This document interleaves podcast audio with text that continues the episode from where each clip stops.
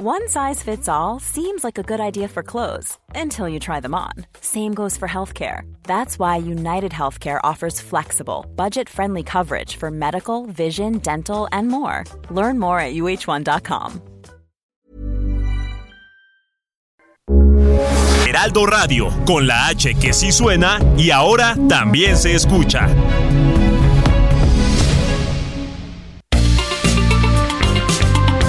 Heraldo Media Group presenta la información y el entretenimiento que usted necesita para estar enterado también en su descanso. Alejandro Sánchez y el informativo Heraldo fin de semana. Por el Heraldo Radio, con la H que sí suena y ahora también se escucha.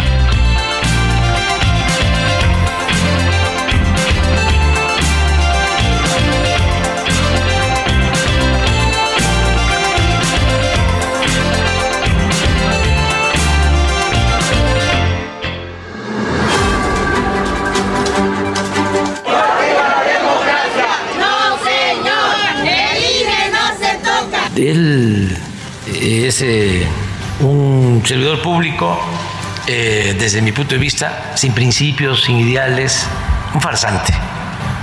No es, por cierto, el más malo de todo ese grupo. Hay otros peores.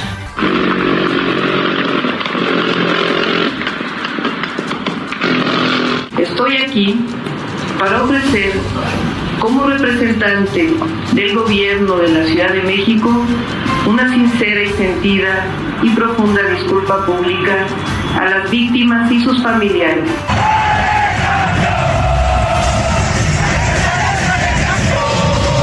No tiene ningún problema. Eh, recuerden que Rocío Nale es senadora por Veracruz. Sí, siempre ha podido. Nada más que los medios le pusieron su nombre. No sé por qué. Ella siempre puede competir.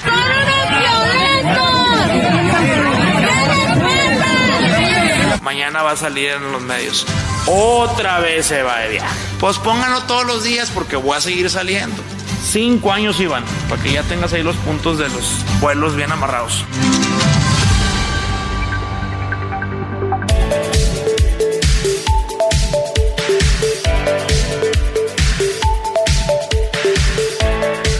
Muy buenos días, son las 7 de la mañana con dos minutos hora del centro del país.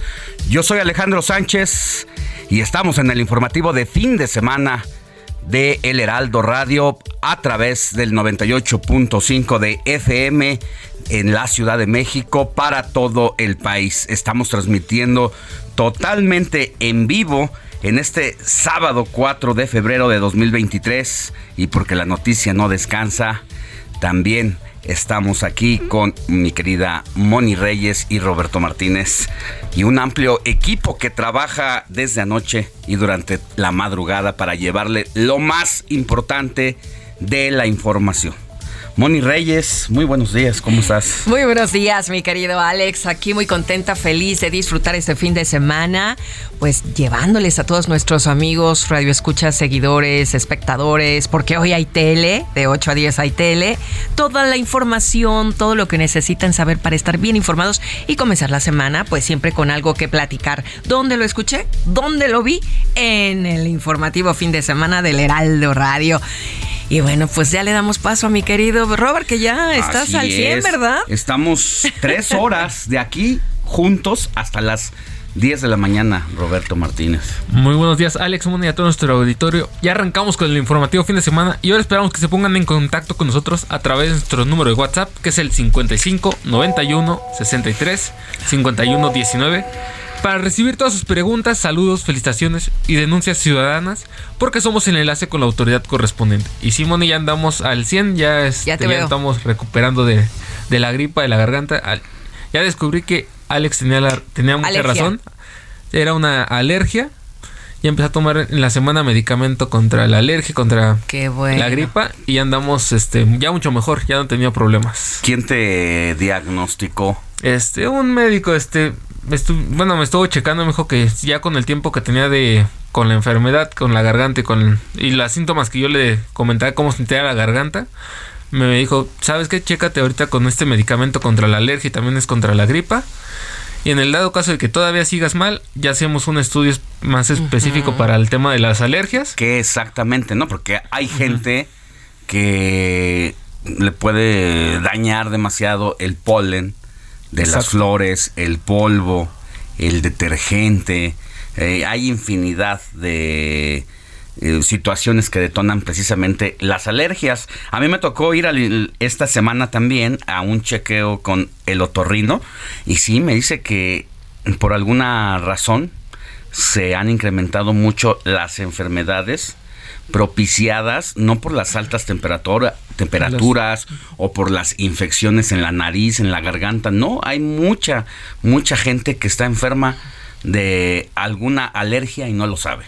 Exactamente. 7 grados la temperatura, así es que hay que taparnos, alergia o no, hay que cubrirnos, ¿verdad? Hay que usar cubrebocas en transporte ah, público porque la situación así de la gente que está enferma está, está muy fuerte. Es que tosen indiscriminadamente, estornudan y eso, la verdad que ni siquiera el de etiqueta, que es con el antebrazo y tapándonos y no traemos cubrebocas. Tanto que se ha dicho hasta el cansancio esa manera de protegernos, de cuidarnos y la mayoría todavía no no lo hemos aprendido. No lo creen, ¿no? no lo y hay que pues sí, hay que ponerse que ponerse las pilas. Mientras tanto, así empezamos con la información.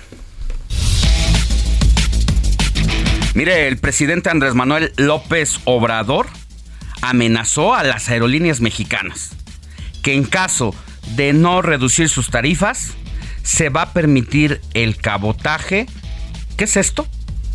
Pues que aerolíneas extranjeras que vienen de Europa o de Estados Unidos o de cualquier país de América Latina pueden dejar al pasaje en la terminal de la Ciudad de México, pero también pueden hacer otros viajes de la Ciudad de México a Monterrey, a Hermosillo, al sur del país, a Quintana Roo, porque dice el presidente es que están cobrando demasiado las aerolíneas nacionales y es momento de ponerles un hasta aquí y que reduzcan sus tarifas.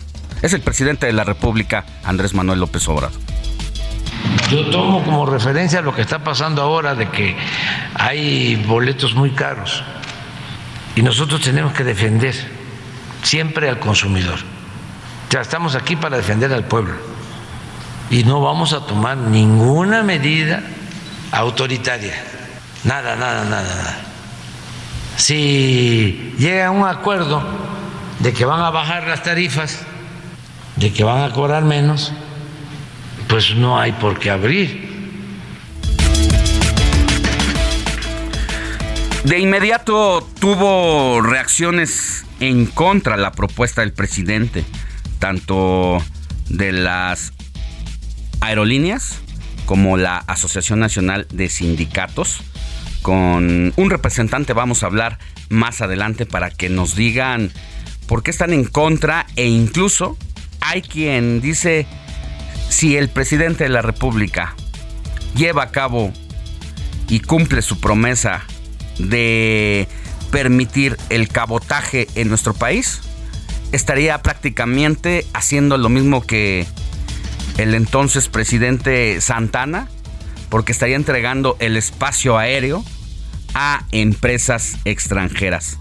Ya nos dirá el representante de la Asociación Nacional de Sindicatos con detalle por qué el rechazo. Suena bien, al usuario le conviene que haya tarifas más baratas en el transporte aéreo. Cuando uno va a otros países, por ejemplo, de Europa, se da cuenta precisamente de esto que habla el presidente.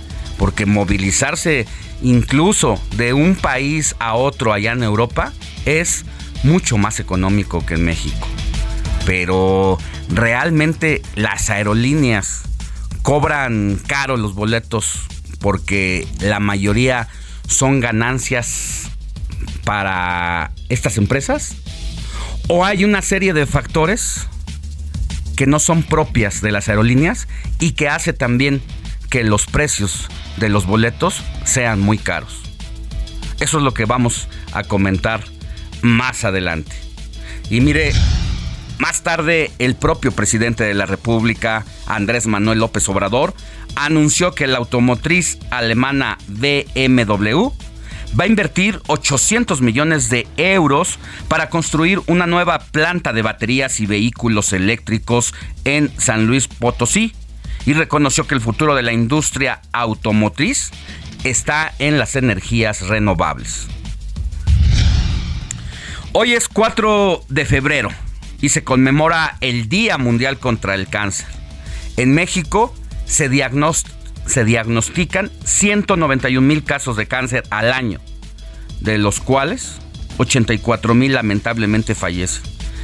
De eso también vamos a hablar más adelante en el informativo de fin de semana sobre este grave padecimiento de salud. Una de las cuatro enfermedades con mayor causa de decesos en nuestro país y cuyas atenciones médicas también representan un alto costo para las finanzas públicas de nuestro país. Cada vez hay personas más jóvenes que lamentablemente son diagnosticadas con esta enfermedad. ¿Por qué? ¿En qué consiste? Incluso el cáncer de ovarios, en el caso obvio de las mujeres, se ha incrementado en gran medida también por el tipo de productos que se consumen y que tan procesados están. Bueno, pues esa es una causa también de que incremente el cáncer en las mujeres. Pero más adelante hablaremos con una especialista de la Asociación Nacional del Cáncer en México.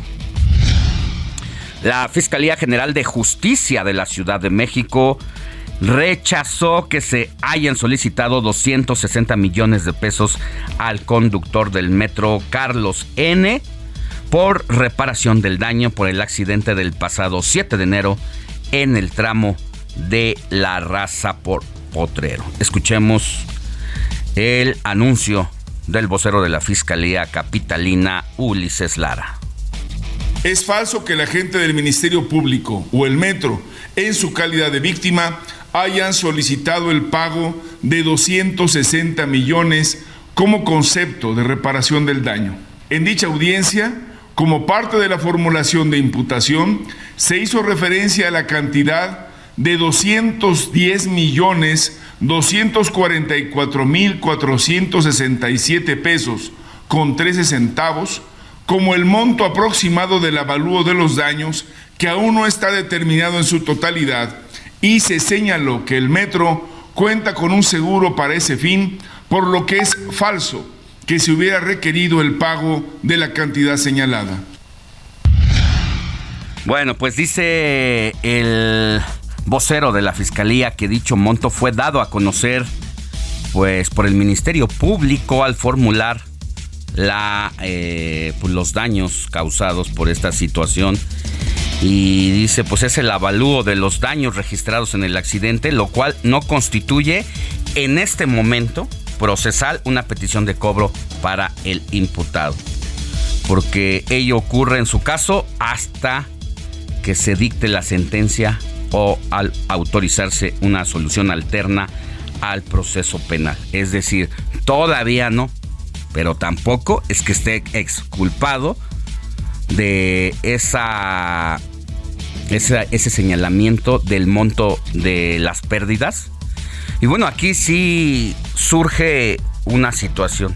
Tal parece que el chofer del metro, que además resultó con heridas complicadas precisamente el día del el choque, pues parece, parece que es el que está pagando los platos rotos. Porque en ese lugar donde se estrelló el metro, ya con días antes de con anticipación, días anteriores, se había denunciado precisamente la mala funcionalidad de las vías justo en ese tramo. Al estar en apagones, en conatos de incendios, así que parece que todo lo que está pasando en el sistema de transporte colectivo y en sus distintas líneas le están cargando prácticamente toda la responsabilidad a una persona.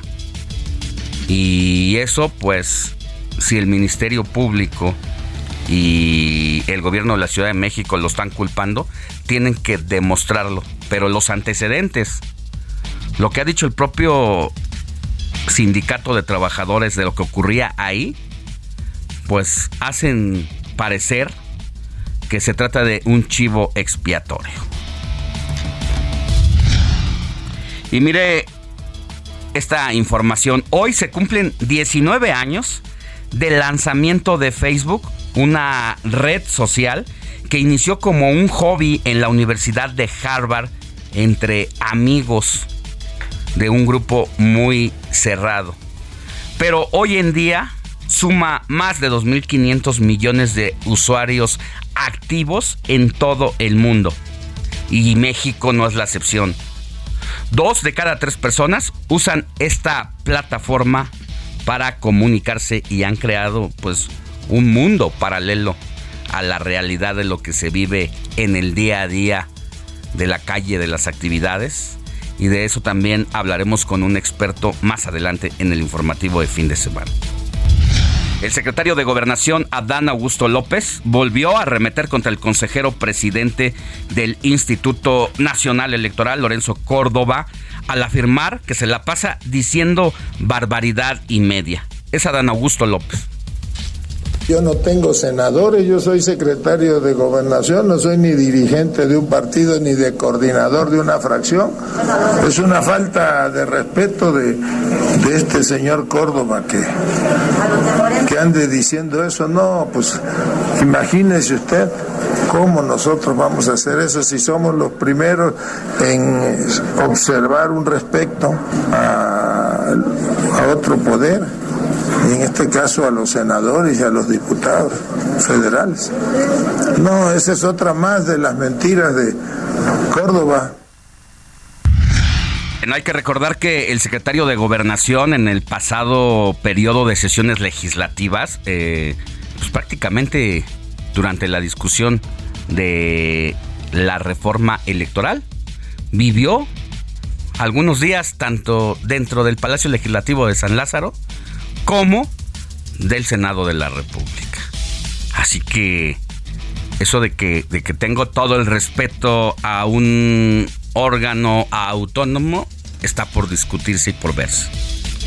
Llegó el primer fin de semana largo del año en el que más de 2 millones de turistas se movilizaron por todo el país dejando una derrama económica superior a los 50 mil millones de pesos.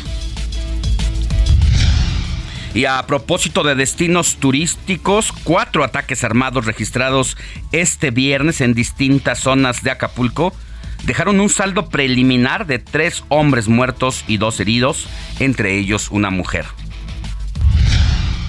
¿Cuál es el cruce más peligroso para los automovilistas en México? ¿Cuáles son las ciudades donde más accidentes se registran en el país? Vamos a tener precisamente la intersección que más accidentes tiene y las ciudades de la República que pues también cobra mayores incidentes y mayores vidas. En información internacional, el regulador de telecomunicaciones de Pakistán bloqueó este sábado de su servicio nacional la enciclopedia en línea Wikipedia al señalar que incumplió un plazo de 48 horas para retirar material que calificó de sacrílego. El gobierno de Ucrania informó que fueron liberados 116 soldados y miembros de las fuerzas de seguridad de su país en un intercambio de prisioneros con Rusia, entre los que incluyen defensores de las ciudades de Mariupol, Gerson y Bakhmut.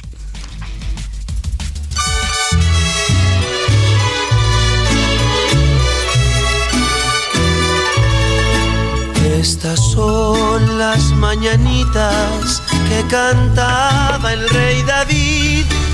A las muchachas bonitas se las... Moni Reyes, ¿a quién tenemos que correr a abrazar en este sábado 4 de febrero de 2023. Ay, mi querido Alex, pues ¿conoces alguna Juana? Muchas Juanas. Ah, baila como Juana la cubana, Sí, ¿no? sí, Eso sí. es todo, pues así.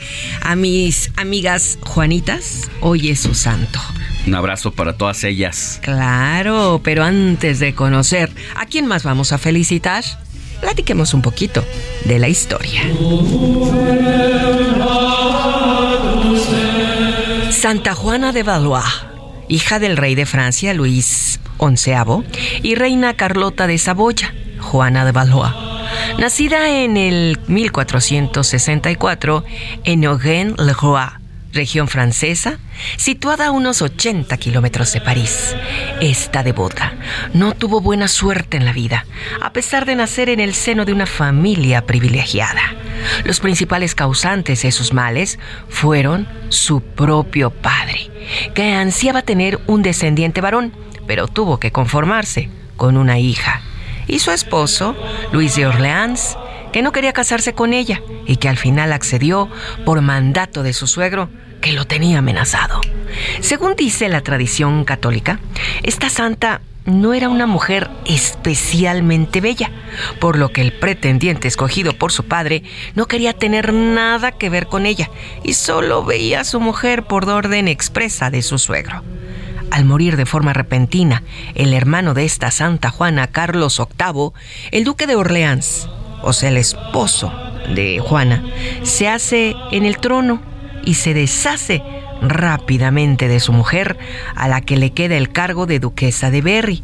A partir de ese momento y hasta el día de su muerte, Juana se recluye en Bourges, ciudad en la que funda la Orden de la Anunciación que honra a la Virgen María.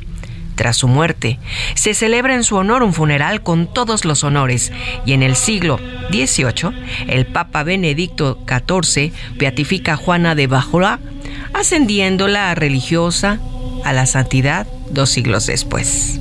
Esta es la historia de Santa Juana.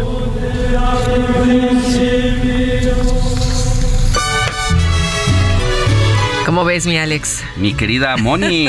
¿Qué tal? Pues un abrazo a todas. Hay muchas Juanas, ¿no? Hay un chorro de Juanitas. Yo tengo una muy querida allá en Monterrey, Nuevo León. Ah, ya. A Juana, Juana. No Juana la cubana, pero sí Juana la Pero sí regia. baila como ella. pero es Juana la Ah, regia. mira, ¿verdad? suena- suena A también. Juana hace rato, así es que muchas, muchas felicidades y saludos. También Gilberto. Gilberto. Yo ah, tengo un amigo allá en. Chiapas, a Gilberto. Conozco. Gilberto Ramírez, un saludo para él. Yo Gilberto Quesada. Otro nombre que no conozco, Aventino, Tampoco. Eutiquio, No, Moni. Filoromo. No, no. Tampoco. Isidoro. ah, Isidoro sí. Puede que, puede que haya, ¿verdad? Sí hay. Nicolás. Claro. Tengo un sobrinito que se llama Nicolás y que vive allá en el Estado de México. Y finalmente un abrazo a Rábano.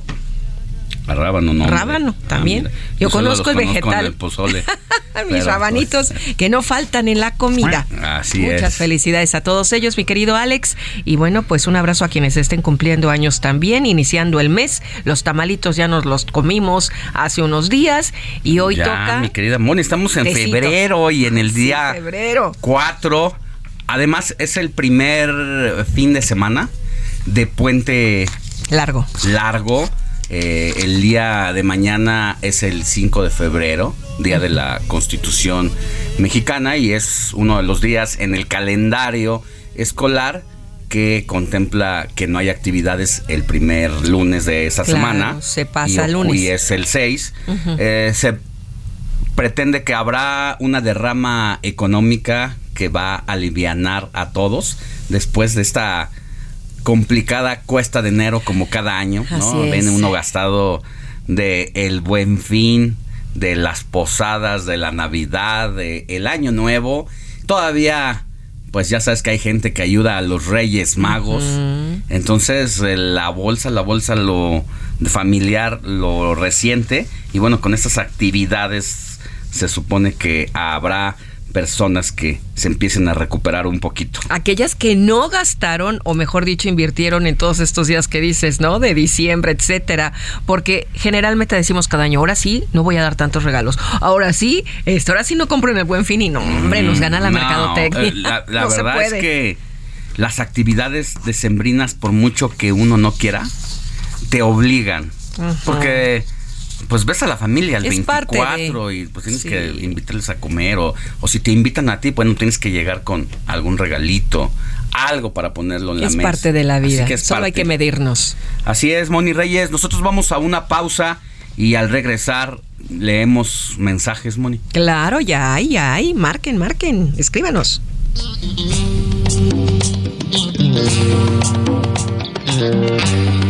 Yo no bailo con Juana, yo no bailo con Juana, yo no bailo con Juana porque Juana tiene juanetes. Yo no bailo con Juana, yo no bailo con Juana. La noticia no descansa. Usted necesita estar bien informado también el fin de semana. Esto es Informativo El Heraldo Fin de Semana. Regresamos.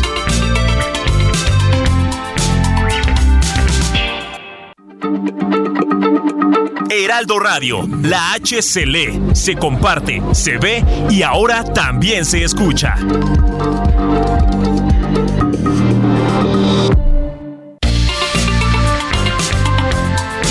Siga en sintonía con la noticia. Alejandro Sánchez y el informativo Heraldo fin de semana. Continuamos.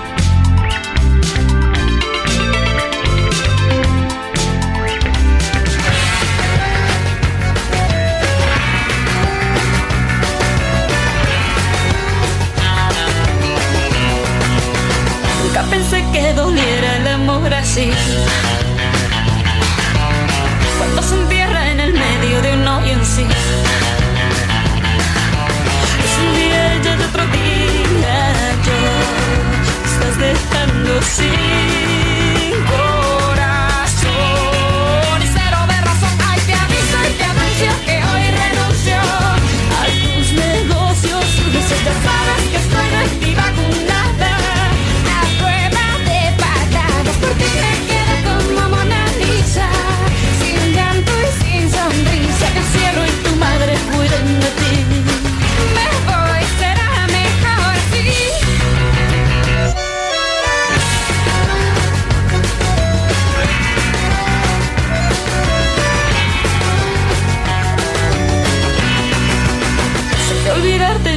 no es asunto sencillo.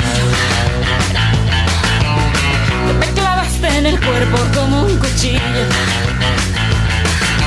Pero todo lo que entra de salir, los que están tendrán que partir. Héctor Alejandro Vieira, hasta que estamos escuchando algo distinto de Shakira.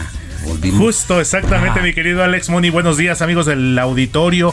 Justo le comentaba yo aquí a Kike y a Linge Arturo, aquí atrás de la cabina. Esta Shakira sí me gusta. Digo, respetando las situaciones Sí, sí, sí. personales, los contextos de las canciones. Ahorita con esta famosa sesión 53, esta Shakira sí me gusta. Y fue prácticamente ya de lo último que me gustó O de ella. sea, a ver, ¿por qué dices que sí te gusta? ¿Quién no te gusta? la música que actualmente hace Shakira ya no es como que tanto. Ah, no, no, no, no, sí, esta está padre. Ajá, pero ya. esta sí, definitivamente está este tema. ¿Y por qué lo estamos escuchando, Alex Money? Precisamente porque el jueves, el pasado jueves, Shakira cumplió años, nada más y nada menos. ¿40 y qué? 46 años. Sí, qué bien conservada. 2 de febrero de 1977 en Barranquilla, Colombia. Entonces estuvo de manteles largos, recibió mensajes en redes sociales. Uno de ellos, eh, de los más comentados, fue del cantautor español, su gran amigo Alejandro Sanz, de quien se dijo incluso en algún tiempo que eh, pudo haber ahí habido alguna, alguna relación entre ellos después de una colaboración que hicieron allá por el año 2004, ¿Con quién? 2005 con Alejandro Alejandro, Sanz. Sanz. Oye, que Con viene a este tema de la México, va a estar en una serie de conciertos en el Exactamente. auditorio, Sí, sí, sí. Guadalajara, Monterrey, hay que ir. A partir del 9 Hay que ir a durante la siguiente semana Auditorio Nacional, Arena Ah, Monterrey. Arena Monterrey siempre, claro. Y También, Guadalajara. Y Guadalajara, no sé si en el de la Telefónica o el de los Tres Potrillos, ese sí No, en el de la telefónica. Ah, ok, en el auditorio. Sí, auditorio. De, de la por allá. telefónica, Ah, pero también viene Andrea Bocelli. No viene al caso, pero les digo que en febrero. ¿eh? Ya viene febrero, él va a estar en el campo martes, febrero. si mal no recuerdo. Eh, Y allá en, en la Sultana va a Exactamente. andar por ahí, por mis tierras norteñas. Me parece perfecto, mi Moni, para estar pendientes ahí. Ya viene tu complacencia de Andrea Bocelli. Muy bien, Entonces, muy bien. y pues por eso estamos escucha- escuchando a Shakira con este tema. Te aviso, te anuncio de su disco Servicio de Lavandería, que fue estrenado, lanzado el 13 de noviembre de 2001. Entonces, por eso estamos escuchándola. Pues 46 años, más allá de la situación personal que esté viviendo actualmente, pero bueno, siempre hay que reconocer la calidad. Y como les digo, en lo personal, la Shakira de los inicios, sí, me gustaba mucho. La más que de la actual. ahora no, ¿verdad? Ya no.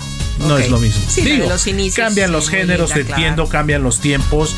Y ahora muchos Ay, artistas sí. precisamente se han actualizado eh, interpretando géneros urbanos, pero quienes somos, Re- como renovar o morir, pero sí, yo al final de cuentas sí se vale hacer esa valoración Claro. de decir esto sí me gusta, esto no y bueno, ahora también Shakira la situación Shakira. Me la gusta. situación personal, ese es otro tema también. como dice Bora Milutinovic, ahí yo respeto. Mira, con las criaturas, ni meternos, Uno como quiera, ¿eh? pero las criaturas- No, no, no, hay que respetar. Eso es otra historia, diría la nana Goya. Entonces, así comenzamos, mi querido Alex Moni. Venga. Y bueno, ya estamos preparando la selección también para mañana. Va a estar bastante buena, ¿eh? Vamos a Muy esperar. bien. Vamos a esperar a que termine el día. Pero Me tú prepara tus efemérides. Abrazo y seguimos pendientes. Gracias, Héctor Alejandro Vieira, que tengas buen día. Igualmente, mi Ale. De eso no me cabe duda. Con tu papel continúa. Te queda bien ese show. Te felicito que bien actúas. Sigue a Alejandro Sánchez en Twitter, arroba Alex Sánchez MX.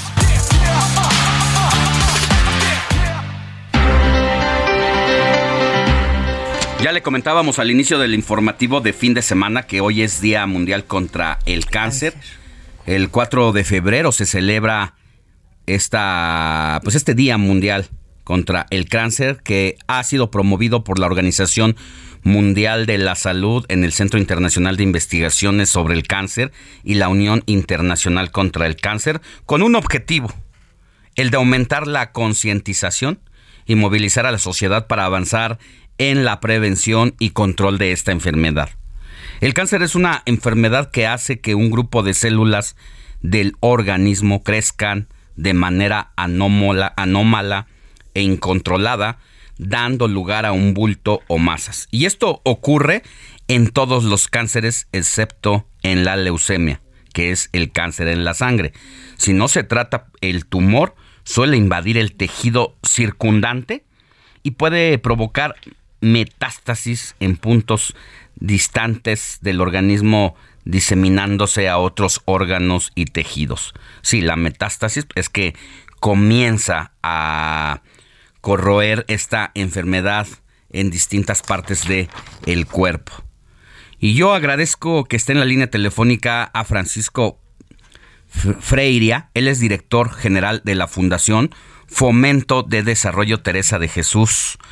Eh, es que en el marco de la conmemoración del Día Mundial contra el Cáncer, este 4 de febrero precisamente, la Fundación Fomento de Desarrollo Teresa de Jesús invita al público a participar en la segunda carrera FUTEGE 2023 contra el cáncer colorectal que se realizará el próximo 25 de marzo en la segunda sección del bosque de Chapultepec.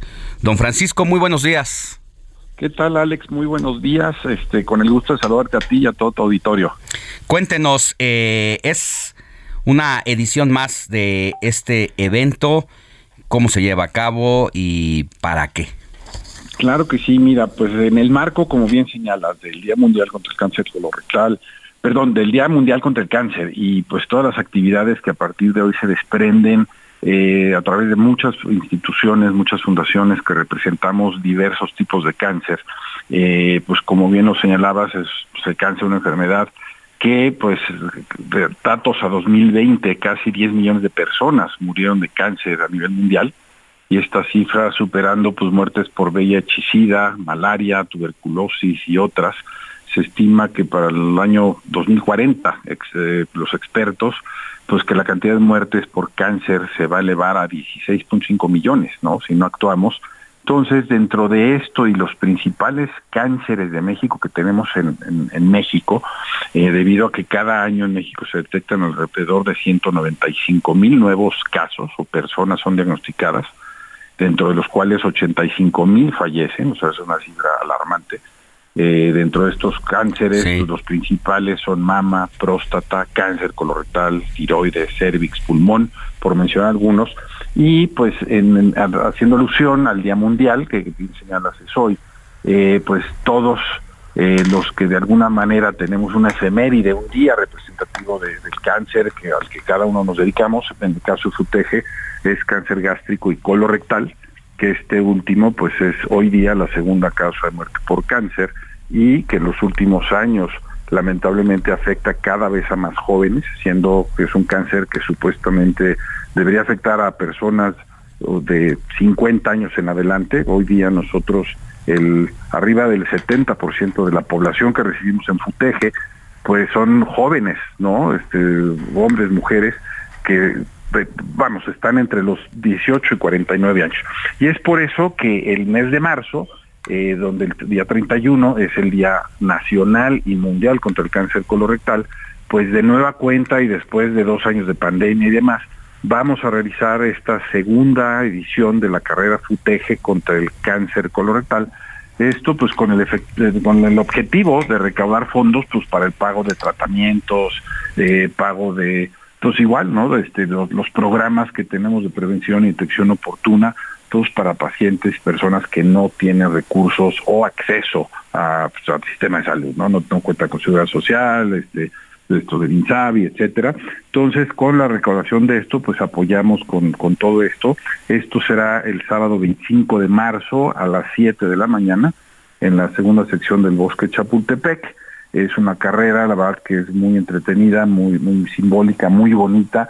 El formato es carrera de 5 y 10 kilómetros y caminata familiar de 1.5 kilómetros, ya que van muchos pacientes sobrevivientes con sus familias. Y pues con esto, pues obviamente los corredores tienen acceso a un kit, ¿no? Este, con el, con, por a través del costo de la inscripción, donde eh, pues bueno, son premiados con una medalla, etcétera, pero a su vez en las diferentes modalidades, por las distancias y el género, es decir, para hombres y mujeres hay diversos premios, a primero, segundo, tercer lugar, este y pues bueno, por así que, que es esta segunda edición, esperemos superar el número de asistentes, la, la carrera, la edición anterior, que fue en 2019, pues fueron aproximadamente casi 2.000 corredores, entonces esperamos que este año con el apoyo de ustedes, pues ahora sí que, que lleguen más personas, ¿no? Y que ayuden a esta causa. ¿Cuánto pues, cuesta la inscripción? ¿De dónde a dónde se hace este, este recorrido? ¿Y cuántos son los pacientes que más o menos pueden ayudar a ustedes? Sí, mira, pues el- el- el- esto va a ser en la segunda sección del bosque de Chapultepec. Ahí digo, se, da la señalización y todo. Para inscribirse tienen que ingresar a la página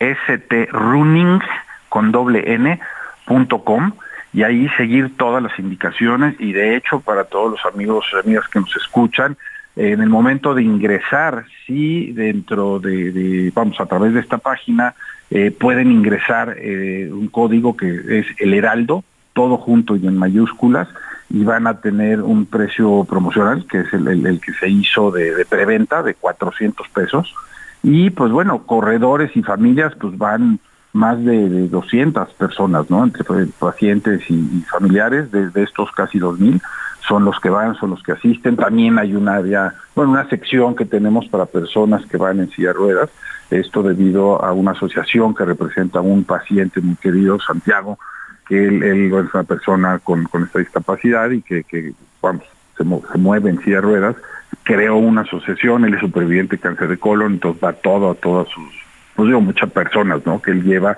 en silla de ruedas, entonces comenzamos con eso el evento. Entonces, es un evento que es de 7 de la mañana a más o menos 11, la verdad, pues muy, muy entretenido, muy simbólico, muy divertido, y pues es una de las acciones, ¿no? Adicionales que hacemos pues a partir de hoy y conmemorando el Día Mundial contra el Cáncer y pues ya particularmente en marzo, pues en la conmemoración del, Día Nacional y Mundial contra el Cáncer Colorectal. Ahí está usted que nos escucha.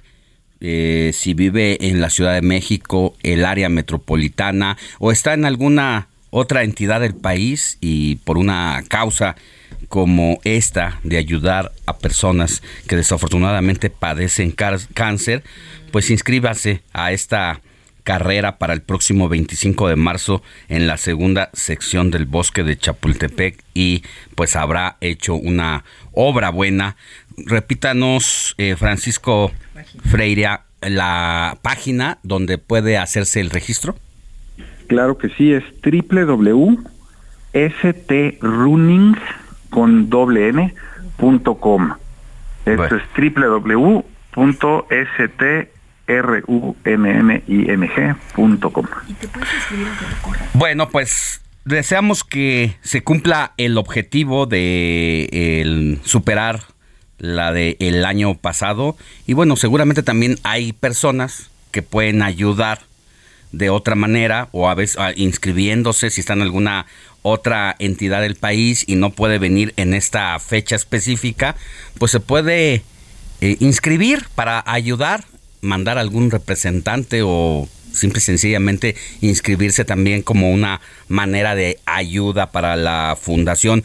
Hay otra manera en el que todo el año se pueda también apoyar eh, pues las atenciones que ofrece ahí la Fundación de Fomento de Desarrollo Teresa de Jesús. Así es, Alex. Mira, les comparto también nuestra, ahora sí que nuestras páginas, donde ahí pues hay un botón de donar. Podrán ver todos los programas, todas las actividades que realizamos.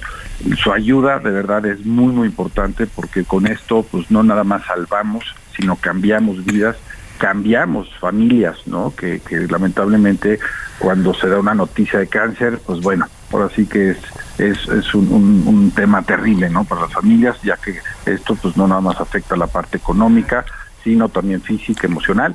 Y pues bueno esa, síganos a través de nuestras redes que es arroba futeje por Instagram por Facebook es arroba Teresa de Jesús eh, Fundación Teresa de Jesús. También nos pueden buscar en Twitter y pues el correo de la fundación que es fundación arroba futeje.org.mx Muchas gracias, Francisco Freira, eh, director general de Fundación Fomento de Desarrollo Teresa de Jesús, por la entrevista. Que tenga buen fin de semana y éxito. Muchas gracias Alex por el espacio y pues que tengan un excelente sábado. Seguimos con más. Sigue Alejandro Sánchez en Twitter, arroba Alex Sánchez MX.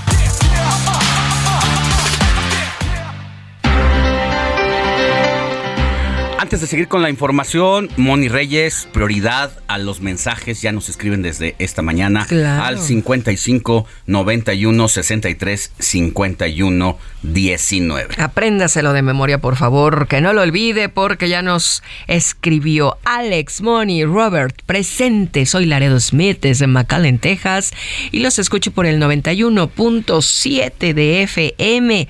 Opino que AMLO necesita un examen psicométrico. Es un paranoico, siente que todos son sus enemigos. Y bueno, pues esa es la opinión de nuestro amigo Laredo Smith y le mandamos un saludito. Y por otro lado, dice que está desayunando chilaquiles rojos con huevo revuelto. Qué rico y nos manda la foto y a un lado frijolitos con totopos. Se delicia, antoja, delicia. antoja. Muy bien. Por otra parte, nos escribe Luis Veller, Alex Moni, equipo. Soy Luis Veller y les escribo desde San Diego, California. Me da mucho gusto volver a escucharlos y hoy cumplo, ¿qué creen? Una semana que volví a nacer de mi operación de pulmón. Ah, nos dijo, nos dijo que se iba a someter a esta cirugía. Le mandamos la mejor de nuestras vibras para que saliera adelante y da gusto escucharlo de nueva cuenta y sobre todo también que nos escuche. Claro, porque nosotros Muchas le damos gracias. esa vitalidad, ánimo, energía, bendiciones y va a seguir muy bien, mi querido Luis Veller. Y nos escribe el señor Martín. Muy buen día. Saludos a la voz más sensual de la radio. No sé a quién se refiere. Ay, no, Moni, por No favor. sé. Ay, no sé No a quién se refiere, modesta, Dios mío, señor Moni. Martín. Oye, eh, dos mensajes de los Estados Unidos. Recordar que el informativo de fin de semana y el Heraldo Radio se escuchan hasta McAllen por el 91.7 de FM, Brownsville por el 93.5 de FM o también a través de la cadena Now Media Radio. Así es. allá, Hasta allá rebasando Chicago, fronteras Houston. estamos, querida Moni Reyes. Así es, y les agradecemos de todo corazón porque estén siempre con nosotros en el fin de semana. Y bueno, pues son las 7 de la mañana con 49 minutos. Y Alex, mi querido Alex, hay más cosas. que Hay más información. Mire, el presidente Andrés Manuel López Obrador aseguró que el cierre del aeropuerto internacional de la Ciudad de México para vuelos de carga se adelantó para dar más tiempo a que las empresas se muden al aeropuerto internacional Felipe Ángeles. Es la información de Paris Salazar. Buenos días Alejandro, amigas, amigos de El Heraldo de México. El Aeropuerto Internacional Felipe Ángeles en Santa Lucía está sobrado en un 40% en la capacidad para recibir las operaciones de carga que actualmente tiene el Aeropuerto Internacional de la Ciudad de México. En un enlace telefónico durante la conferencia de prensa en Palacio Nacional, el director general del AIFA, Isidoro Pastor, señaló que la infraestructura del nuevo aeropuerto tiene una capacidad de almacenamiento de 490 mil toneladas. 490 mil con el recinto estratégico de Cepomex. Sí. Tenemos la capacidad de recibir 490 mil toneladas de carga. ¿Y es suficiente? Es, estamos sobrados, señor presidente, porque la carga internacional que llega al aeropuerto de la Ciudad de México, en su mayoría llega en la panza de los aviones de pasajeros. En consecuencia, la carga en el AICM va a seguir funcionando por el tiempo que el aeropuerto exista. De acuerdo, de acuerdo. Entonces, entonces es- estamos sobrados en un 40% de capacidad. Por su parte, el presidente Andrés Manuel López Obrador reveló que por acuerdo con las empresas de carga se adelantó el decreto para cerrar las operaciones de carga en el Aeropuerto Internacional de la Ciudad de México. Explicó que la publicación del decreto les dará cuatro meses hasta junio para preparar sus operaciones en la nueva terminal aérea. Pero entonces el secretario de Comunicaciones y los que participan plantearon de que era mejor adelantarlo y que ya tenían el acuerdo con todas las líneas aéreas que se dedican a la carga. Incluso me mandaron un documento eh, ofreciendo su apoyo. El Aeropuerto Internacional Felipe Ángeles en Santa Lucía tiene 14 recintos fiscalizados autorizados para carga internacional y doméstica. Alejandro, esta es la información. Muchas gracias, Paris Salazar. Y vámonos con Carlos Navarro, que nos tiene información de la jefa de gobierno de la Ciudad de México, quien ha recordado el programa de tabletas electrónicas en los taxis capitalinos durante la pasada administración, lo que calificó como un negocio sucio. Vamos con Carlos Navarro. Buenos días, Alex. Te saludo con gusto a ti, al auditorio, y te comento que un negocio sucio de la pasada administración capitalina fue recordado por la jefa de gobierno Claudia Sheinbaum. En esa ocasión, la Secretaría de Movilidad obligaba a los taxistas de la Ciudad de México a adquirir unas tabletas que contemplaban un costo tanto para el usuario como para los mismos operadores. La mandataria capitalina señaló que ya la empresa los ha demandado en Estados Unidos por un monto multimillonario. Escuchemos. Son miles de millones de dólares lo que están pidiendo, pero no, no van a ganar porque ya está prácticamente todo sustentado. O sea, un negocio sucio que querían además eh, que hubiera una responsabilidad por parte del gobierno, no solamente de la ciudad, sino a nivel internacional. y pues obviamente estamos peleando ese juicio, ya está por resolverse. En este caso, en la conferencia de prensa, el secretario de Movilidad actual, Andrés Layuz Loaesa, dio los detalles de cómo era la, la operación de este esquema de las tabletas para los taxistas. Escuchemos. Ya lo comentaba la jefa, sí es sujeto de un eh, juicio internacional y ha tenido las recomendaciones de la Secretaría de Economía Federal, pero algunos detalles que ya se conocen. Era una tableta que se le obligaba a todos los, se le iba a obligar o se le pretendía obligar a todos los taxistas a tener, puesta por una sola empresa y de cada viaje se le cobraría un monto al pasajero, pero también a cada viaje se le cobraría al conductor del, del taxi, ¿no? Y estarían obligados a, pararlo, a pagarlo y si no, no podrían circular. Recordemos que por ahí del 2017 fue cuando los taxistas de la Ciudad de México se quejaron por este esquema que los iba a obligar a usar estas tabletas electrónicas. Después, con la nueva administración morenista, se canceló este contrato y es por ello que la empresa ha demandado al gobierno capitalino, incluso ante instancias internacionales. Alex, la información que te tengo. Muchas gracias, Carlos Navarro. Vamos a seguir pendientes. Que tengas buen día. Ya casi nos vamos a una pausa y con ello también a partir de las 8 de la mañana en punto y hasta las 10. Seguimos aquí por radio, pero también tiene la opción de seguirnos por televisión en el 8 de televisión abierta 151 De Easy, y 161 160 de Total Play.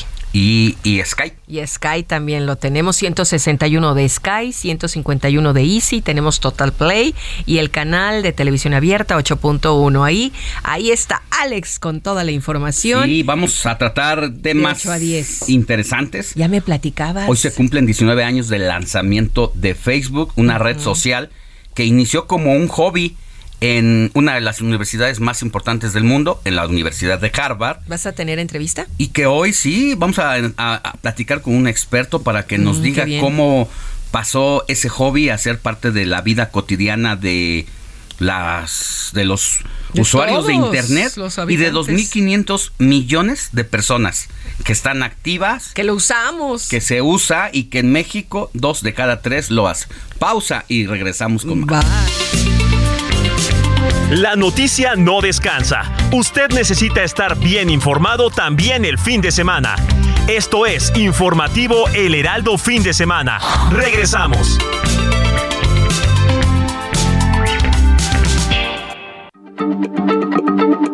Heraldo Radio, la H se lee, se comparte, se ve y ahora también se escucha.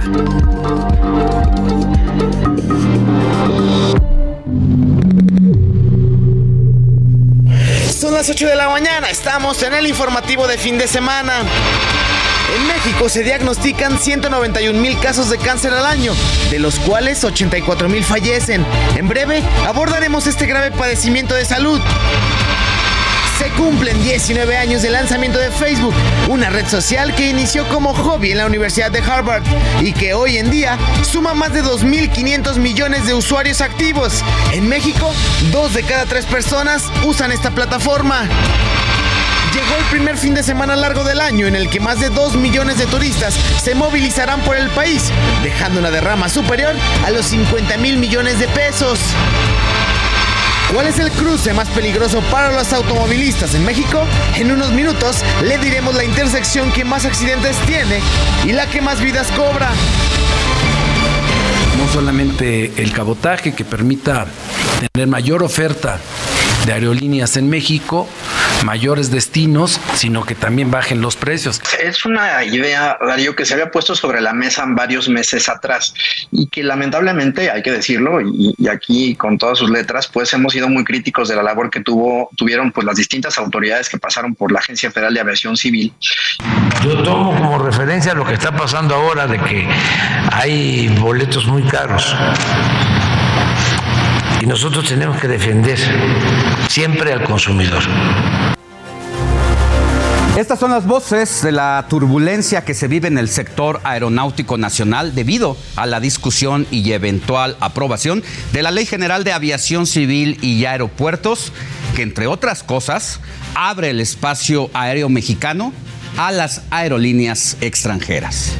Muy buenos días, soy Alejandro Sánchez porque la noticia no descansa. Estamos en el informativo de fin de semana de este sábado 4 de febrero.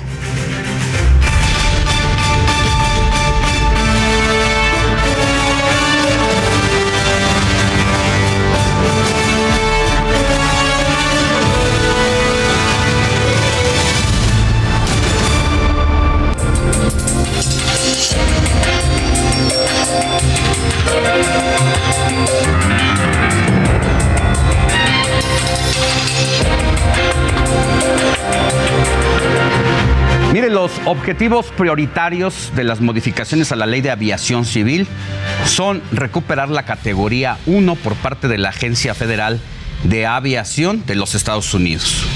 Permitir a las compañías internacionales efectuar viajes entre ciudades del país, lo que se conoce como cabotaje aéreo, y que la Secretaría de la Defensa Nacional sea propietaria de una aerolínea comercial, además de actualizar atribuciones y armonizar las características técnicas de los aeropuertos nacionales. Y sobre la propuesta de abrir el espacio aéreo mexicano, el presidente Andrés Manuel López Obrador indicó que se debe a que las empresas de aviación nacional venden boletos a precios muy altos. Sin embargo, el mandatario aseguró que de pactar una baja en el costo, su gobierno ya no aplicaría la política de abrir las rutas aéreas a cualquier compañía extranjera. Y nosotros tenemos que defender siempre al consumidor. O sea, estamos aquí para defender al pueblo y no vamos a tomar ninguna medida autoritaria. Nada, nada, nada, nada. Si llega un acuerdo de que van a bajar las tarifas, de que van a cobrar menos, pues no hay por qué abrir.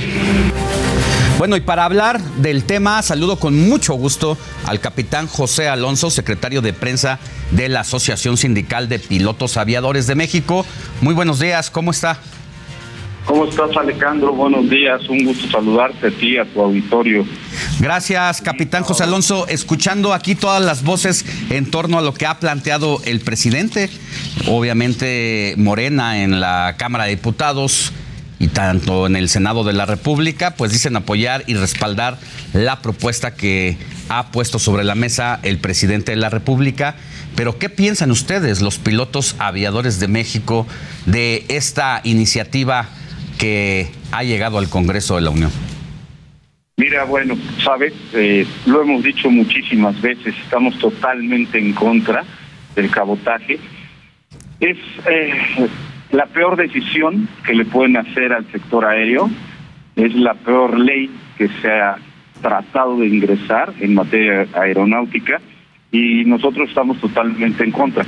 Te voy a eh, poner un poquito en contexto rápido qué es el cabotaje. El cabotaje es permitir, son nueve, son, nueve libertades del aire, la octava y la novena son cabotaje, la octava es que una aerolínea haga vuelos, eh, te lo voy a poner en, simples palabras, que salga, por ejemplo, de Houston, vaya al AIFA, de ahí al AIFA a Cancún, regrese al AIFA y regrese a Houston. O sea, regrese a su país de origen, esa es la octava.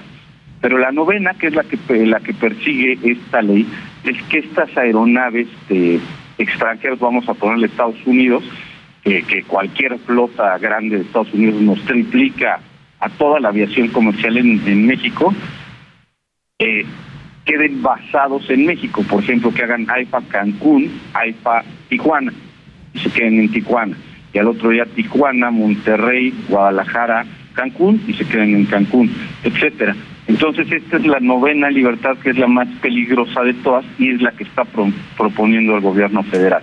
Ahora, dice el presidente de la República, estamos del lado del consumidor y no todas las personas tienen la posibilidad de subirse a un avión porque los vuelos suelen ser bastante caros. Así que las aerolíneas tienen la obligación de reducir sus tarifas y si no lo hacen, por eso esta propuesta de permitirle a aerolíneas extranjeras que pueden cobrar más barato a que hagan vuelos nacionales en México.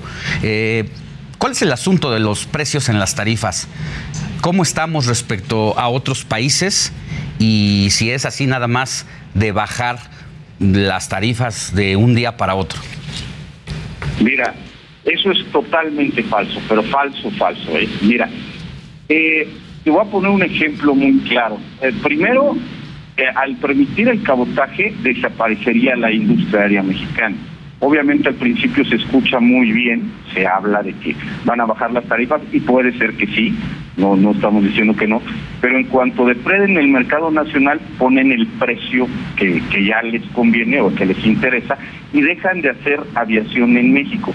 Entonces dejaría sin conexión y sin conectividad aérea a, a ciertas ciudades que no les interesen porque no comercialmente no son atractivas. Obviamente Cancún, Monterrey, Guadalajara, Tijuana son muy atractivas para cualquier para cualquier línea y para cualquier país, pero existe Zacatecas, existe Aguascalientes, existe Victoria que, que no les van a interesar.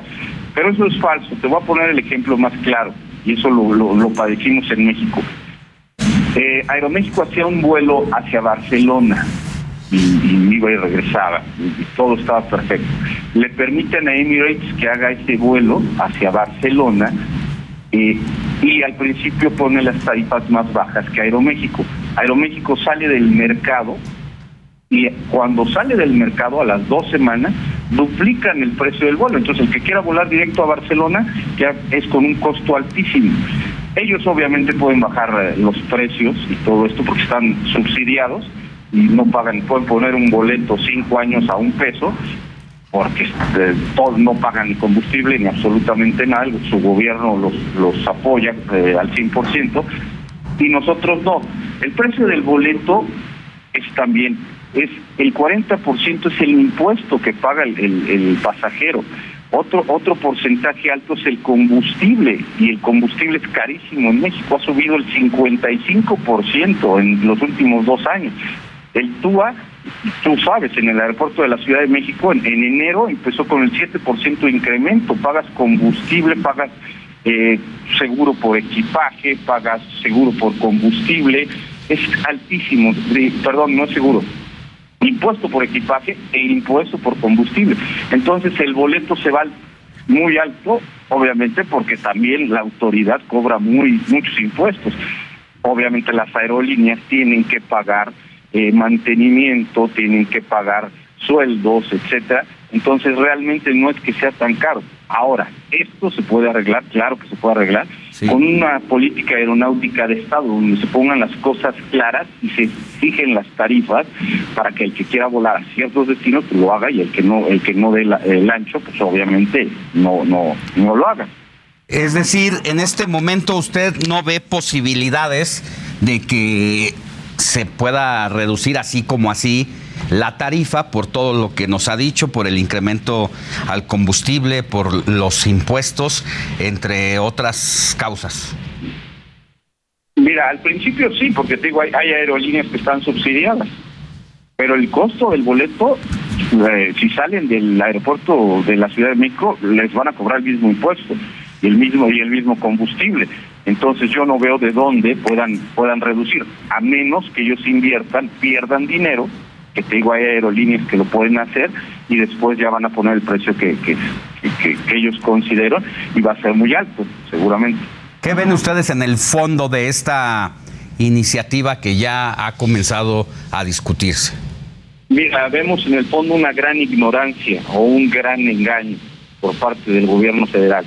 Aquí nada más te, vo- te voy a hacer algunos puntos eh, que tenemos, que creemos. Mira, de entrada, al perderse la aviación nacional se pierde educación. Las escuelas de aviación que existen en México dejarían de existir. Obviamente no hay alumnos porque no hay aerolíneas mexicanas, ellos no van a poder volar, desaparecería la educación a nivel aeronáutico.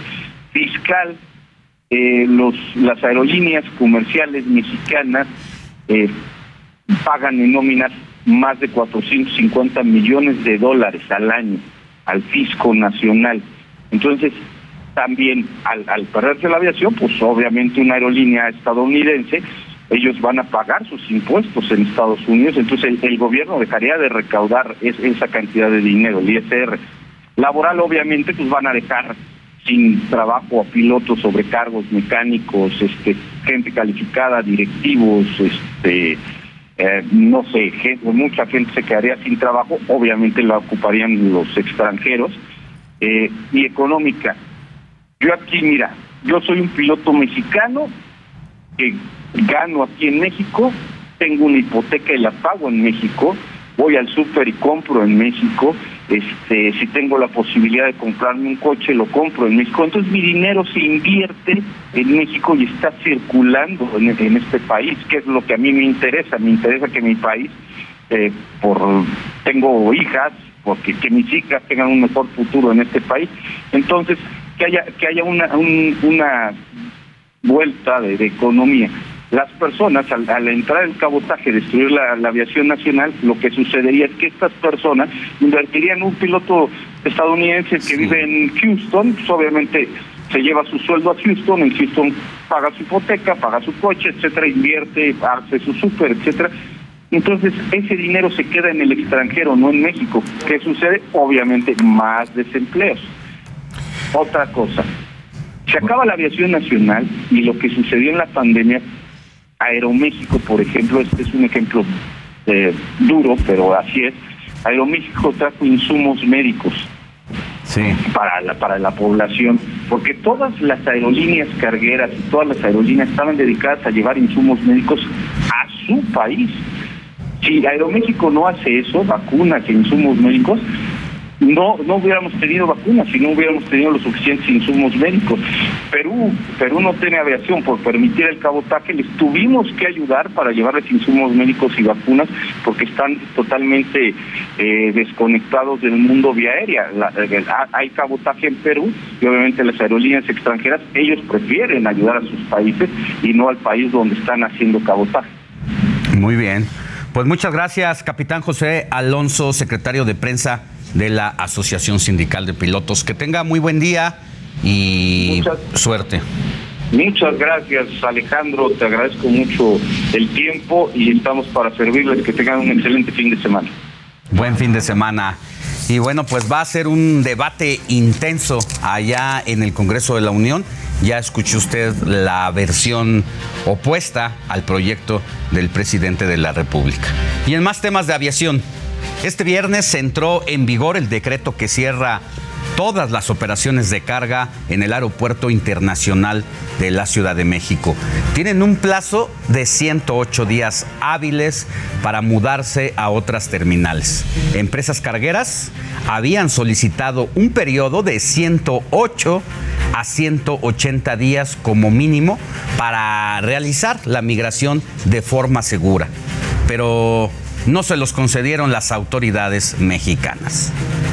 Y para esto el presidente López Obrador le llamó al general Isid- Isidro Pastor, que se encarga de la administración en el AIFA, para destacar que el aeropuerto está listo para recibir cualquier tipo de cargamento. ¿Qué eh, instalaciones tiene el aeropuerto Felipe Ángeles? Se- Señor, tenemos una plataforma Sí, que puede recibir hasta 10 aeronaves al mismo tiempo sí. de categoría E. ¿Qué es la categoría E? Sí, perdón, de categoría D de Delta. D, el resguardo de esa mercancía. Tenemos 12 recintos fiscalizados autorizados, un recinto extra- eh, esos para carga internacional, dos recintos, dos almacenes para carga doméstica y un recinto fiscalizado estratégico Pero la Asociación de Transporte Aéreo Internacional informó que las instalaciones del Aeropuerto Internacional Felipe Ángeles aún no están listas para recibir la carga. Es que los equipos necesarios están apenas en proceso de instalación. Y por cierto, el gobierno federal anunció que en alrededor de un mes firmarán la creación de la nueva aerolínea militar mexicana de aviación, luego de que llegaron a un acuerdo con trabajadores que tenían la propiedad de la marca. Y vamos a cambiar de información, ya que durante el 2020 en México se reportaron 301 mil accidentes de tránsito en las zonas urbanas. En 18 de cada 100 hubo víctimas heridas. Las principales ciudades donde se registraron estos incidentes son Monterrey, Guadalajara y aquí en la Ciudad de México. Veamos. Durante 2020 se registraron en México 301.678 accidentes de tránsito, de los cuales 245.297 solo significaron daños materiales, mientras que en 52.954 ocasiones se identificaron víctimas heridas y en 3.427 accidentes se reportaron víctimas mortales. Según datos del Instituto Nacional de Estadística y Geografía, el total de víctimas mortales y lesionados en 2020 fue de 75.761 personas. Ahora bien, Nuevo León se distinguió como el rey nacional del choque. Desde el INEGI se precisó que en el periodo comprendido, en el estado norteño se registraron 76.930 accidentes vehiculares. En Monterrey, la intersección vial con mayor número de siniestros fue Gonzalitos y Pablo González. Mientras que el cruce con más víctimas mortales es el de la avenida Cuauhtémoc y Calzada Guadalupe Victoria. Derivado de lo anterior, las autoridades de Monterrey anunciaron un proyecto tras reconocer que esta ciudad vive una crisis por siniestros viales y destinó 32.5 millones de pesos para revertir esta situación. En el caso de Guadalajara, la intersección más peligrosa para los automovilistas es la de Periférico con Jesús Michel, 8 de julio y Tabachines. Mientras que el cruce con mayor número de víctimas muertas y heridas es la de la avenida Mariano Otero y avenida de las Rosas. El gobierno de Jalisco destacó que para mitigar este problema se trabajó en obras públicas como el Peribús, así como en el uso de fotoinfracciones para reducir los accidentes. Mientras que la Ciudad de México presentó 10.673 accidentes vehiculares en 2020, teniendo como punto más peligroso el cruce de la avenida Rivera de San Cosme y calle Naranjo. Los errores humanos son las causas más comunes de accidentes de tránsito. Es originado por malos hábitos de manejo como lo son el no respetar los límites de velocidad, frenar de forma abrupta, cambiar de carril de forma agresiva, tener distracciones como el uso del celular o manejar cansado o en estado de ebriedad. Fernando Galván, Heraldo Media Group. Bueno, pues ahí están los puntos, las intersecciones donde más accidentes ocurren en el país. Ya lo escuchó usted, está la ciudad de Monterrey en primer lugar, está Guadalajara y está la Ciudad de México, donde precisamente vamos a la avenida Rivera de San Cosme y calle Naranjo, considerado uno de los puntos más peligrosos para los accidentes. Y ahí está nuestro compañero Alan Rodríguez, reportero, quien tiene todos los detalles de lo que ocurre pues habitualmente en ese lugar. ¿Qué has podido platicar, mi querido Alan Rodríguez, con la gente que vive, que trabaja, que transita por ese punto peligroso? Muy buenos días. 10. Hola, ¿qué tal Alejandro? Amigos, muy buenos días. Ya pudimos platicar con algunas de las personas que se encuentran en este punto, quienes se dedican al comercio y quienes han sido testigos de cada uno de todos los accidentes que se han registrado en, eh, los últimos años. Y es que como ya lo comentaste y como ya lo reveló el Instituto Nacional de Geografía y Estadística, este cruce de la colonia eh, Santa María la Ribera y muy cerca también de la colonia San Rafael es uno en donde se registra mayor número de accidentes. Ahí podemos observar incluso eh, parte de las cosas que lo vienen provocando y es que algunos de los vehículos que circulan con dirección hacia la zona de la Avenida de los Insurgentes en este punto dan vuelta prohibida. Aquí también este taxi lo podemos observar pasándose el semáforo. Muchos vehículos pues no están respetando las señalizaciones de tránsito. Prácticamente acabamos de observar dos vehículos que están dando pues eh, desobedeciendo prácticamente este tipo de señalamientos de tránsito. Pero vamos a platicar con una de las personas que se encuentra en este punto y que todos los días ha visto, ah, se ha percatado y ha observado alguno de los muchos accidentes que se han registrado en esta zona. Hola amiga, buenos días, ¿cómo te llamas? Yasmín. Hola Yasmín. Oye, nos comentan que este es uno de los puntos donde se registran más accidentes de la capital. ¿Tú has visto alguno de ellos? Sí, sí me he percatado de varios, este, pues aquí en la esquina o acá en la esquina de acá atrás, aquí a la vuelta. Nos platicabas hace unos momentos eh, por qué ocurren estos accidentes. Pues, pues como te mencionaba, pues más que nada pues son bicicletas y motocicletas, más que nada son esos, pues las vueltas que se supone que están prohibidas, ¿no? Algunos eh, motociclistas invaden la ciclovía de aquí. Sí, sí, de hecho sí. Pero aquí lo que pasa que, como te mencioné hace rato, que el ciclista piensa que, o sea, nada más porque es su carril, por así decirlo, pues sí se respeta y todo, pero pues hay momentos que se pasan así de filo y ni siquiera respetan los semáforos, por eso muchas veces son aventados o luego aquí han sido, este, pues ahora sí que atropellados y aventados hasta por allá los motociclistas también, o sea, por eso mismo. ¿Tú, tú qué piensas de esta situación?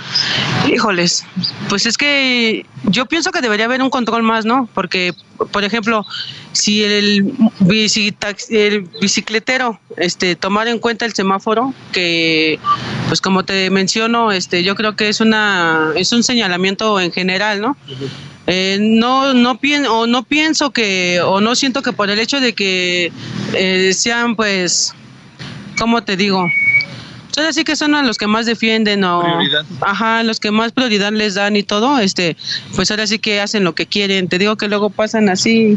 Tú lo viste hace rato igual, chiflan o gritan o luego se molestan y dices, pero si el semáforo está en rojo, ¿por qué no se esperan? Y hay por eso que la vez pasada igual aquí aventaron a uno que fue a dar hasta allá, pues por lo mismo.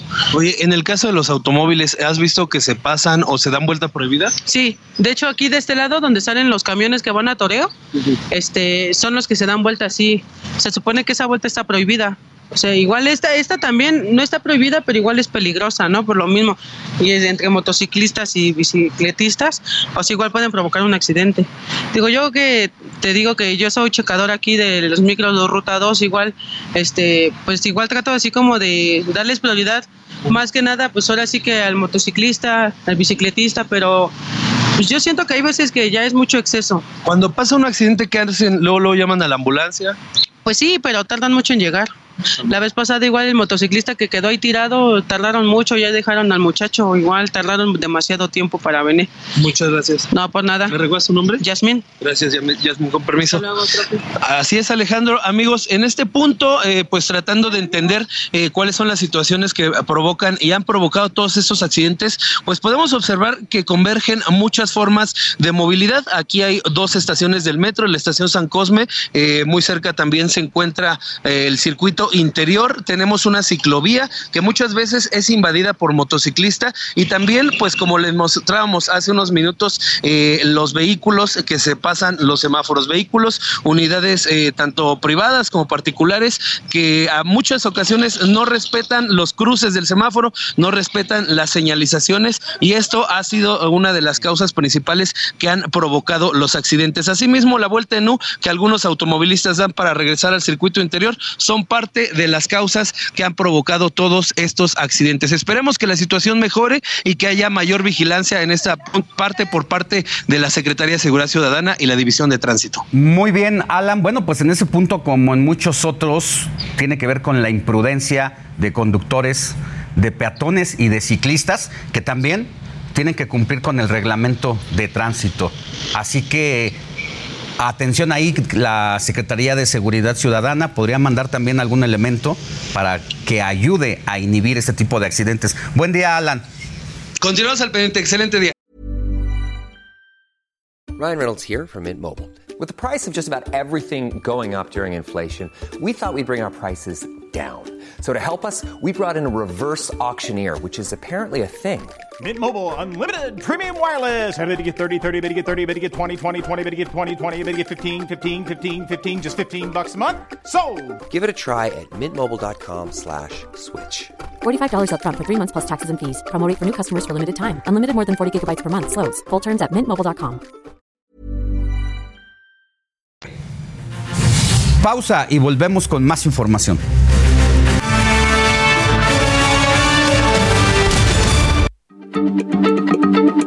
Heraldo Radio, la H se lee, se comparte, se ve y ahora también se escucha.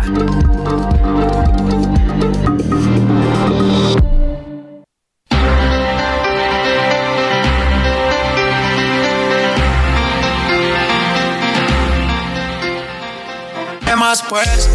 ¿Cómo te ha ido? Sigue soltero, ya tiene marido. Sé que es personal, perdona lo atrevido. Te pedí en Navidad y Santa no te ha traído. Pero ¿qué más pues?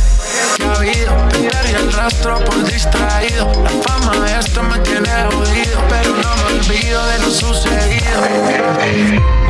Regálame otra noche, quiero verte. Que hay que aclarar par de cosas pendientes. Más que lo que, ¿dónde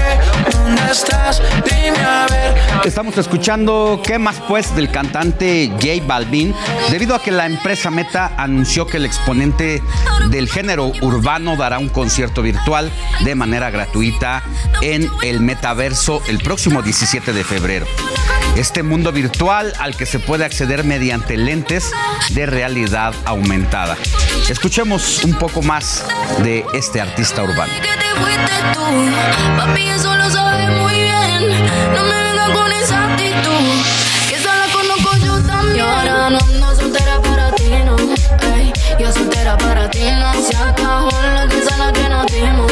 Ey, la que esa noche nos dimos. Va, que lo que sé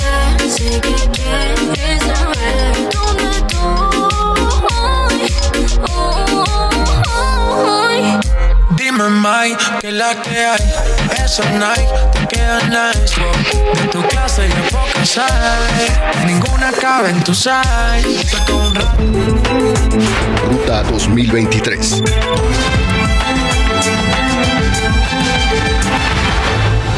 Continúan las precampañas en el país.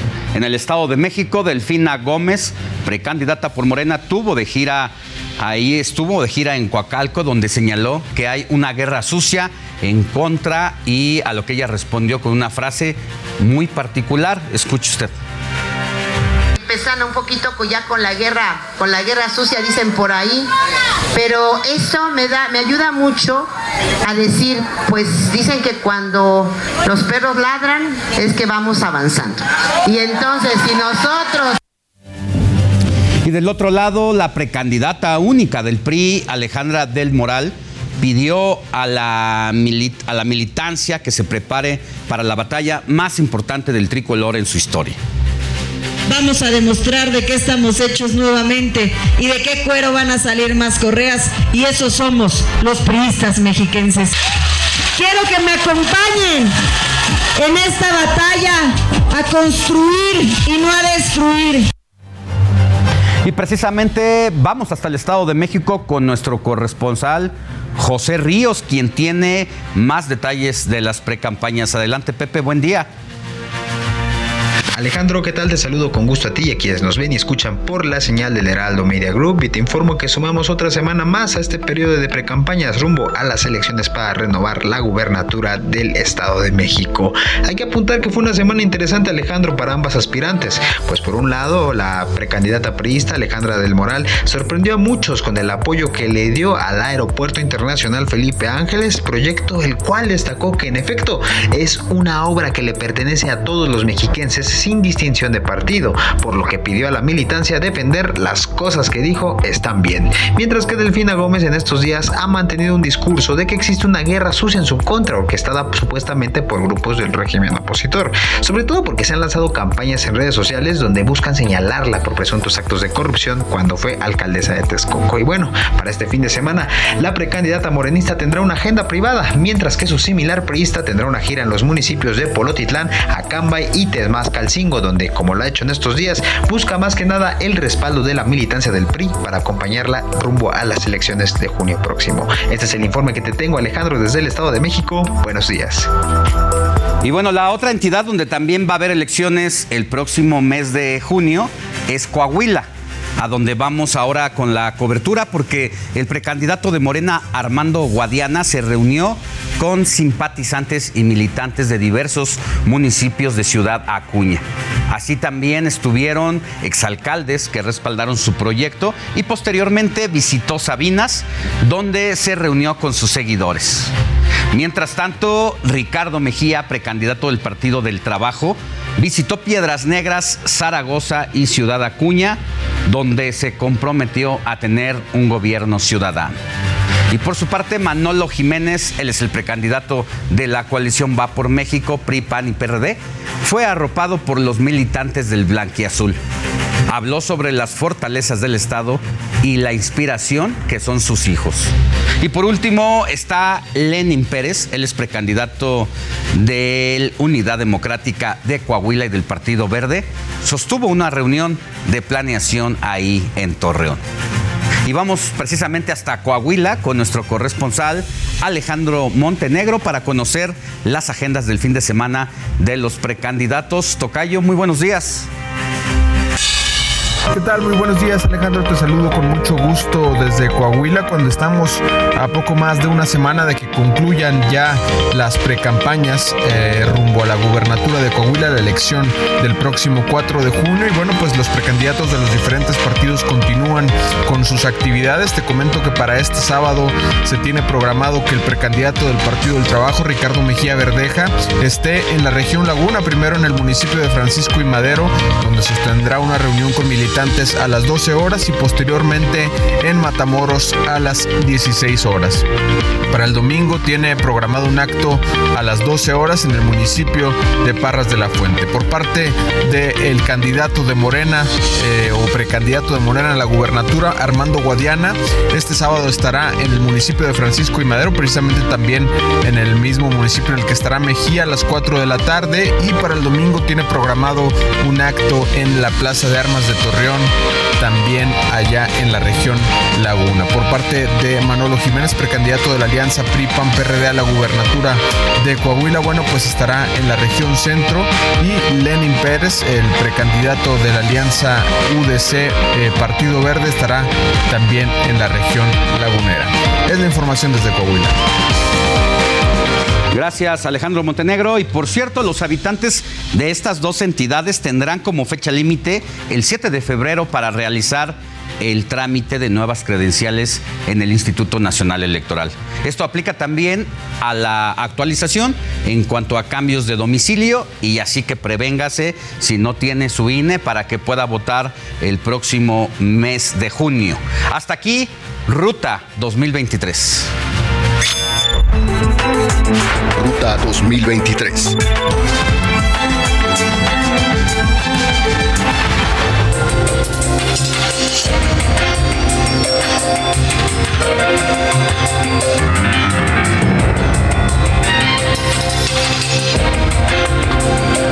Y bueno, ya que estamos platicando de temas de política, le cuento que pues llegó la hora de los suspirantes a la presidencia. Y vamos a comenzar con lo que hizo Marcelo Ebrard. El viernes el canciller estuvo en pausa luego de que el jueves diera mucho de qué hablar. El titular de Relaciones Exteriores se fue a Puerto Peñasco con un grupo de embajadores para conocer el Plan Sonora, el proyecto de energía solar más grande de América Latina. Ahí, Ebrard dijo que Tesla anunciaría pronto su decisión de invertir en el país, además de que manifestó su preocupación por la crisis política que se vive en Perú. Pero lo más importante fue que en el próximo verano dejará su cargo para disputar la carrera por la candidatura presidencial. Eso sí, el canciller no dejó pasar la tradición de los tamales en el Día de la Candelaria e invitó a todos sus acompañantes. Cuando vas en el avión y de repente escuchas. Mira, sus ricos tamales oaxaqueños. Y me tocó invitar porque me salió mono. Para este fin de semana no se tienen reportadas actividades por parte de Marcelo Ebrard. Fernando Galván, Heraldo Media Group. Y bueno, por su parte, el secretario de Gobernación, Adán Augusto López, recorrió Tlaxcala y aprovechó para arremeter en contra de Lorenzo Córdoba. La corcholata paisana del presidente, Adán Augusto López, este viernes estuvo de gira por Tlaxcala, donde realizó una conferencia de prensa. Durante este evento, el secretario de Gobernación descartó que los aspirantes a la candidatura presidencial para el 2024 por su partido se distraigan en la promoción de su imagen y desatiendan sus funciones. Por otro lado, Adán Augusto aprovechó para seguir su confrontación con el consejero presidente del INE, Lorenzo Córdoba, al asegurar que se la pasa diciendo barbaridades y que los únicos que no tendrán empleo en diciembre serán Lorenzo Córdoba y Ciro Murayama. O los únicos que seguramente se van a quedar sin empleo a partir de abril de este año son precisamente Lorenzo Córdoba, consejero presidente, y Ciro Murayama. No nos asusta, el señor Córdoba está acostumbrado a andar diciendo barbaridad y media. Más adelante, el secretario de Gobernación participó en la inauguración de un albergue temporal para la niñez migrante. Pero en sus redes sociales no perdió la oportunidad de presumir que estuvo con la primera astronauta mexicana, Katia Chazarreta, y tuvo la oportunidad de disfrutar unos tacos de canasta en compañía de funcionarios locales. Dando los tradicionales tacos de canasta. ¿Cómo te llamas, compañero? Michel Flores. Con Michel Flores. Mano, a- mano santa. Para este sábado, la corcholata de gobernación no tiene actividades anunciadas.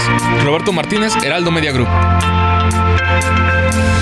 Y ahora pasamos con el hijo desobediente, Ricardo Monreal, quien de nuevo tuvo diferencias con el presidente de la República. Este viernes, el hijo desobediente Ricardo Monreal otra vez tuvo diferencias con el presidente López Obrador, quien en la mañanera afirmó que el legislador está a favor del derecho más que de la justicia. Ricardo Monreal, con el que pues este no tengo yo diferencias, sostuvo, o sí tengo algunas diferencias, pero es normal en la democracia. ¿no? Pero hubo respuesta. Monreal señaló que no deben existir diferencias entre lo legal y lo justo.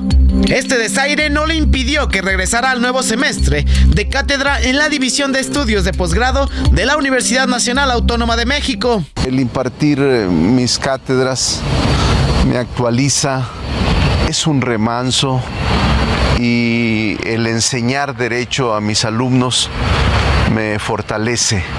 Este sábado, el senador Ricardo Monreal viaja a Sinaloa, donde se reunirá con el gobernador morenista Rubén Rochamoya. Iván Márquez, Heraldo Media Group. Bueno, y vamos a revisar las actividades de la jefa de gobierno Claudia Sheinbaum. Es el turno ahora de información de la corcholata de la Ciudad de México, Claudia Sheinbaum. Y en este viernes, la jefa de gobierno se reunió con vecinos de la colonia agrícola oriental para atender los problemas de agua potable de la zona. Acordaron una solución en la que trabajará Segalmex. Más adelante y durante su conferencia de prensa en la capital, la jefa de gobierno reiteró que existe una campaña negra y de odio en su contra, pues así lo demuestran las bardas con propaganda en contra que aparecieron el viernes en la alcaldía Álvaro Obregón. También anunció Claudia Sheinbaum que para el próximo mes de marzo serán inauguradas cuatro nuevas ciclovías con el objetivo de contar con una alternativa de movilidad para todos los capitalinos. Mónica Reyes, Heraldo Media Group. ¿Y qué va a hacer el presidente de la República este fin de semana? Mire, estará de gira, pues el sábado, o sea, hoy, va a visitar San Luis Potosí y el día de mañana, 5 de febrero, Día de la Constitución, estará precisamente en Querétaro en el marco del 110 aniversario de la Constitución mexicana. Y hablando de la Constitución, aquí le presento más detalles sobre esta conmemoración. Música ¿Sabías que más del 80% de la Constitución mexicana de 1917 ha cambiado? Los legisladores desde su promulgación han realizado 269 decretos de reforma, es decir, poco más de dos modificaciones por año y donde solo el 16% de ella está intacta. De los 1.500 párrafos que más o menos tiene actualmente la Constitución, solamente 34 son originales, es decir, el 2.26% es original. Si vemos el número de palabras, eh, de las 65 mil, 66 mil casi palabras que tiene la Constitución, eh, solo 1.160 son originales, es decir, el 1.75%. Eh, por ciento. En el marco del 106 aniversario de la promulgación de la Constitución mexicana, expertos en la Carta Magna alertaron que a pesar de que en este sexenio ha cambiado poco, se respeta menos la constitucionalidad. A mí me parece que en términos generales eh, ha sido eh, un- una mala administración para la Constitución. Ha sido un mal sexenio para la Constitución eh, y un buen sexenio para los constitucionalistas, porque hemos tenido mucho eh, de qué hablar y, qué opinar, pero eh, pues eso no, no, no, no, no es tan bueno, ¿no? El artículo 73 constitucional que habla de las facultades del Congreso de la Unión es el que más reformas ha sufrido con 85. Durante estos 106 años ha habido buenas y malas reformas. Por ejemplo, el artículo 110 constitucional fue modificado y dichos cambios solo duraron un fin de semana. Hay de todo, ¿no? Ha, ha habido reformas eh, muy buenas, eh, por ejemplo, la que sea pasar de como se preveía originalmente, que los diputados contaran los votos y calificaran la elección a que sean- seamos los ciudadanos. Eso es un cambio positivo. Ha habido reformas pues, que han durado unos días, eh, unos meses, pues porque se ha visto que no, no han funcionado. ¿No? Pues esta que ahora está eh, cuestionándose o que se ha cu- cuestionado por la Corte Interamericana de la prisión preventiva oficiosa. Esta constitución fue la primera del siglo XX en establecer algunos derechos sociales, como son la libertad de expresión, los derechos laborales y de propiedad de la tierra, así como la enseñanza laica y gratuita. Verónica Macías, Heraldo Media Group.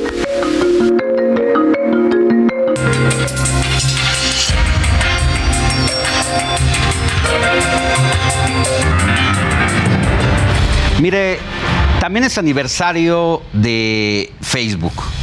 Las redes sociales cambiaron la forma de comunicarnos y principalmente la pionera de estas redes sociales es Facebook, que cumple hoy 19 años desde su creación. Es tan importante el uso que actualmente se conectan cerca de 2 mil personas, 2 mil millones de personas por día en todo el mundo. Esto mientras que hace ocho años apenas entraban mil millones de usuarios, es decir, la mitad.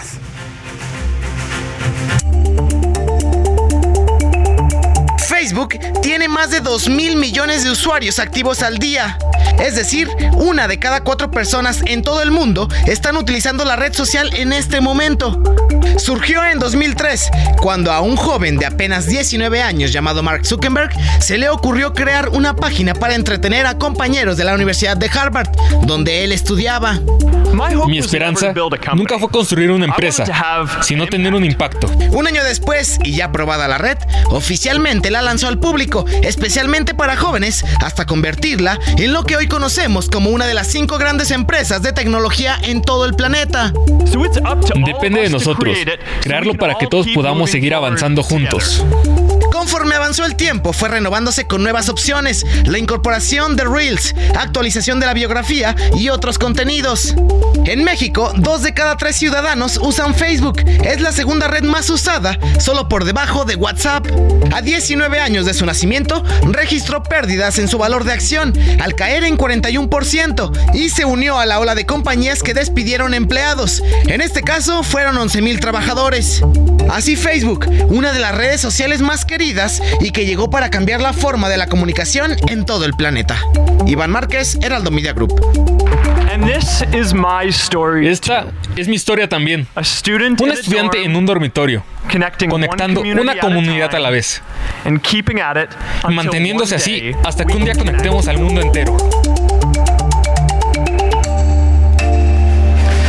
Bueno, pues ahí escuchábamos a este joven pionero que cambió la manera en que solíamos comunicarnos eh, a partir de la aparición del teléfono, que era una de las herramientas que acortaba distancias, pero apareció el Facebook, vino la era de la información digital y cambió el mundo.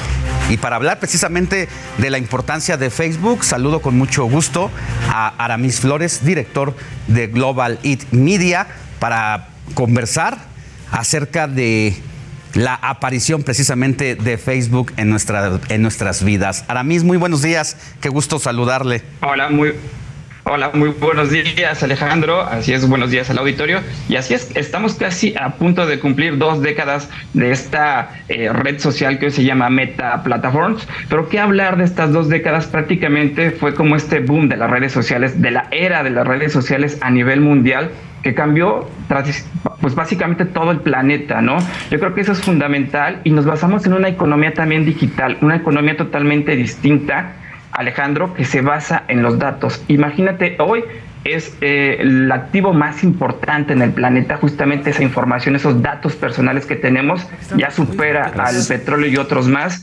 ¿Y qué es lo relevante al final del día de esto? Es que justamente nos comunicamos básicamente sobre una red social, como puede ser Facebook, que está en nuestro dispositivo, que está obviamente en nuestro teléfono celular, llámese también computadora, y ahí identifica Alejandro, todos nuestros sentimientos, lo que nos gusta, si nos gusta algún coche, si estamos enamorados. Imagínate toda esa información que hoy en día está alrededor del planeta y como bien lo mencionábamos o como bien lo escuchábamos hace un instante, son más de 2 mil millones de usuarios al mes los que están conectados a esta red social que es la número uno a nivel mundial.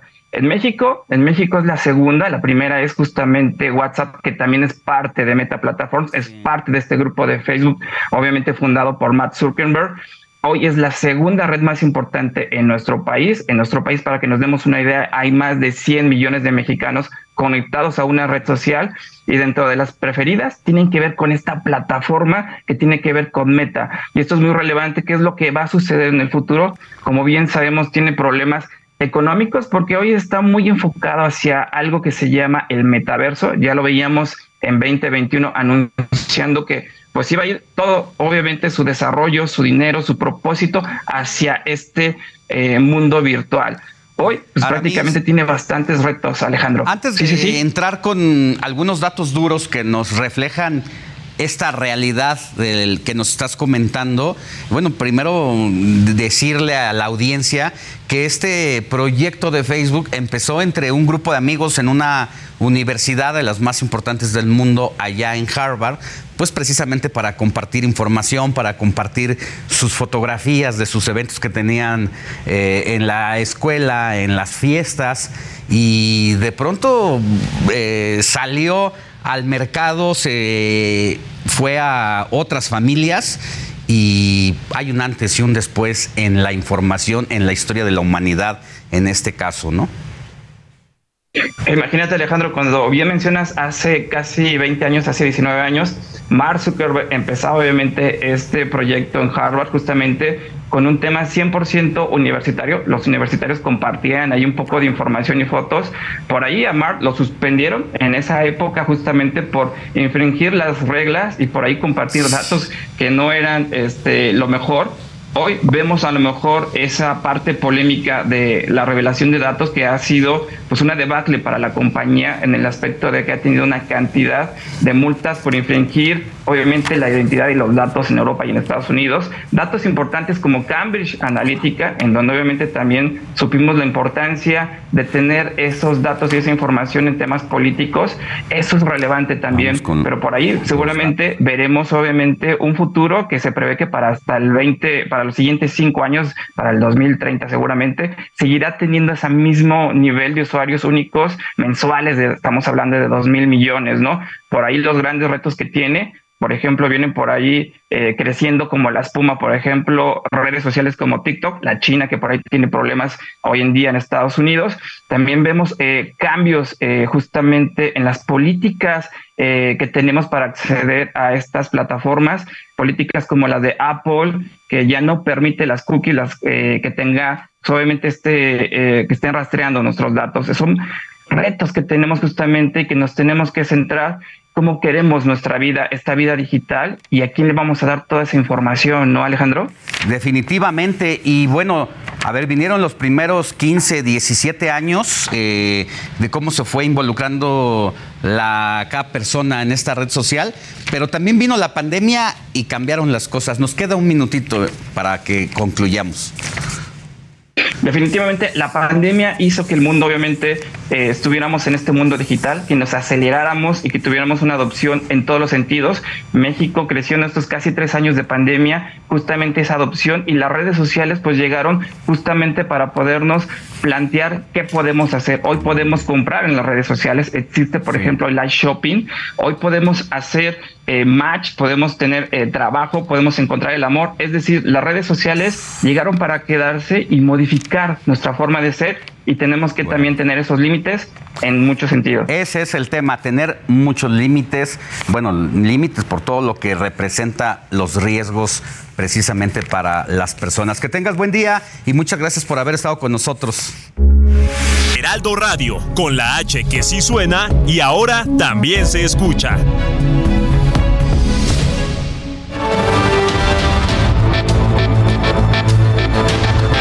Resumen informativo. Personal del Pentágono mantiene vigilado el globo espía chino que sobrevuela en el territorio de Estados Unidos. Altos funcionarios estadounidenses han aconsejado al presidente Joe Biden no derribar el globo por temor a que los escombros puedan dañar a la población. Musk fue declarado no culpable en el caso de fraude por los tweets que publicó en 2018, afirmando que iba a sacar a su empresa Tesla del mercado de valores. El noroeste de Estados Unidos y Canadá se prepara para una ola de frío épica. El Servicio Meteorológico Nacional de Estados Unidos advirtió que podrían experimentar vientos helados de menos 51 grados Celsius. Hay al menos 13 personas muertas por los 204 incendios que azotan a la zona sur de Chile. Por esta situación, el gobierno decretó el estado de catástrofe en las regiones afectadas.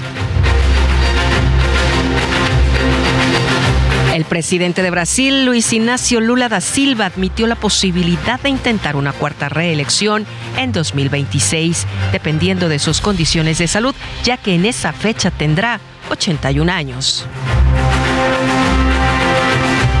Volodymyr Zelensky insistió que el proceso de la adhesión de Ucrania a la Unión Europea debe iniciar este 2023. Sin embargo, la presidenta de la Comisión Europea, Ursula von der Leyen, aseguró que Kiev está lejos de los estándares financieros, políticos y sociales.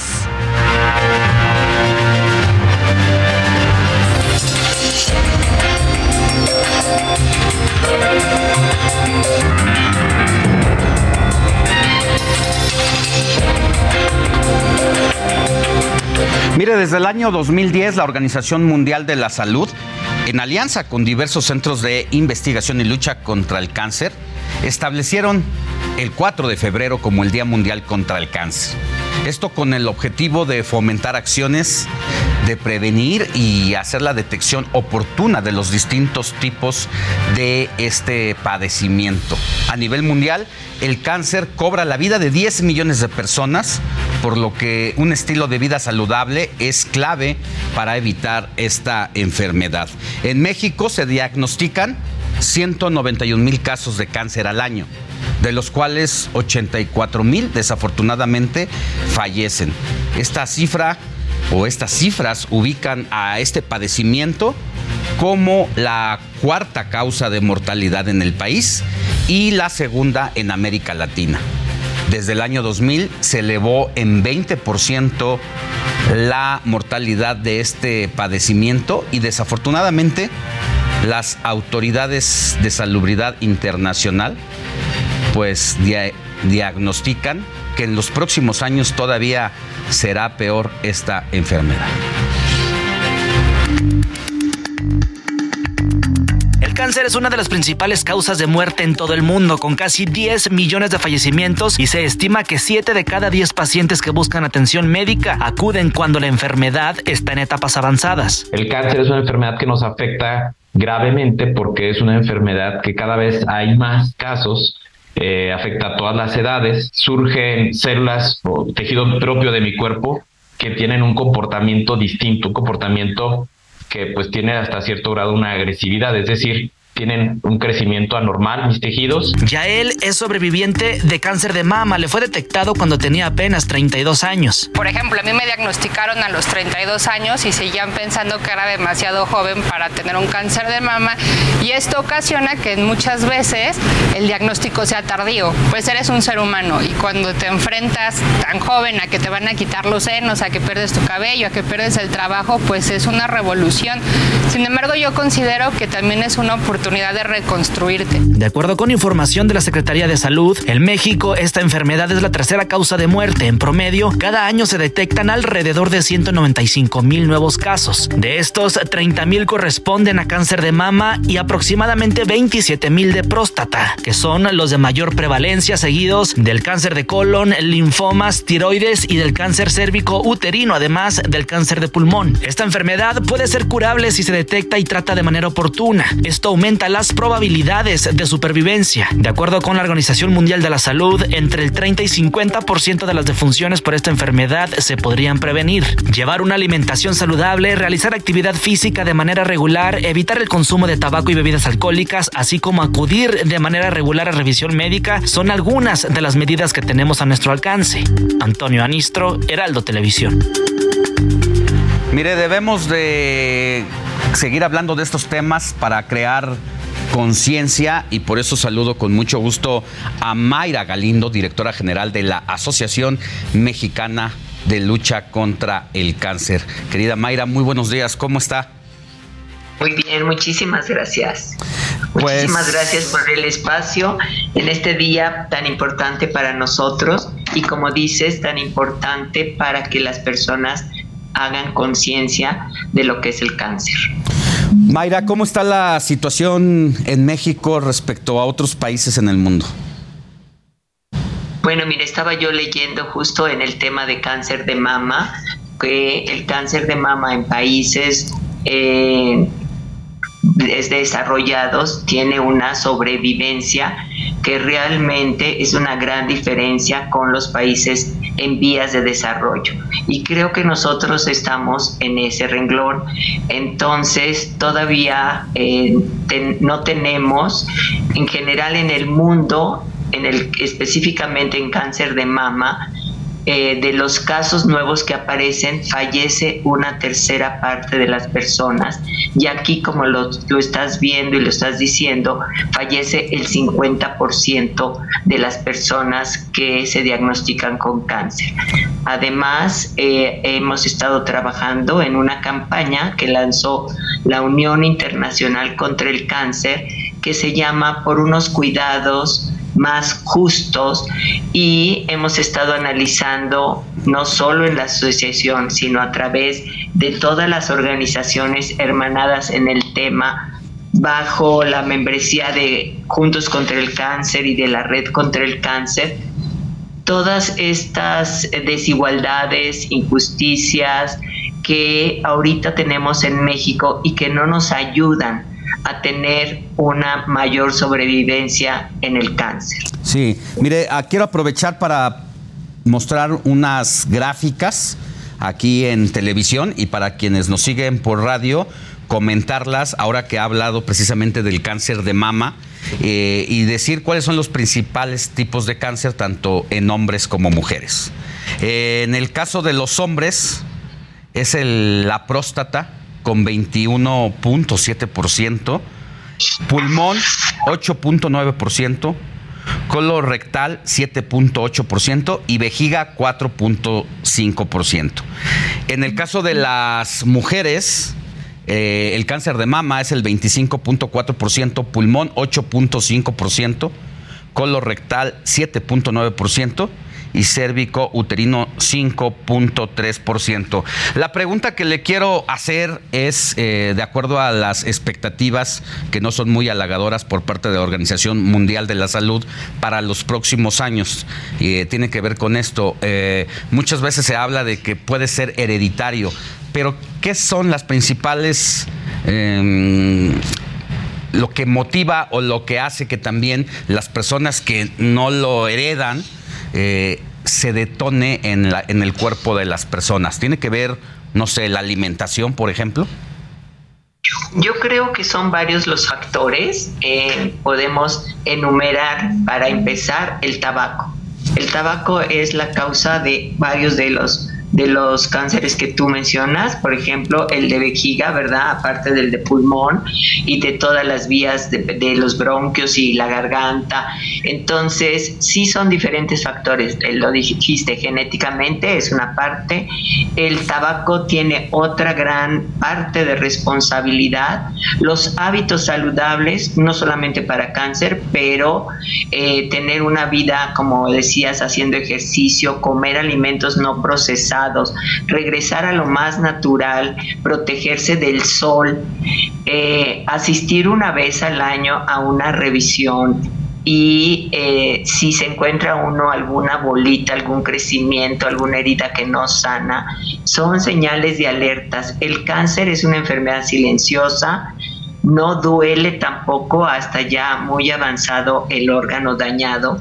Entonces sí, esta recomendación de hacerse también, por ejemplo, un examen de sangre, una biometría hemática, eh, es, son medidas de prevención, digamos, para detectar más tempranamente un cáncer que, te voy a decir, la asociación tiene 50 años de haber sido fundada y el lema de la asociación en esos momentos y que todavía lo tenemos es detectado a tiempo el cáncer puede ser curable. Entonces sí son esos factores de vida saludable, del tabaco incluido en ellos, de la genética, ¿verdad? y de algunos virus, como puede ser el virus del papiloma humano y el virus de la hepatitis B, de lo cual tenemos vacuna y ahorita viendo los índices que tú comentas en cáncer cervicuterino del 5. no sé, por ciento, ¿verdad? Este cáncer podría ser reducido al mínimo si tuviéramos un programa de vacunación para chicas y chicos bien establecidos. Lamentablemente, en estos últimos tres años de la pandemia, eh, no se compraron vacunas para estas para estas eh, prevenir estas enfermedades y pues em, esperamos realmente tener un rebote como también esperamos tener un rebote por el desabasto que ha habido en este, en este tiempo.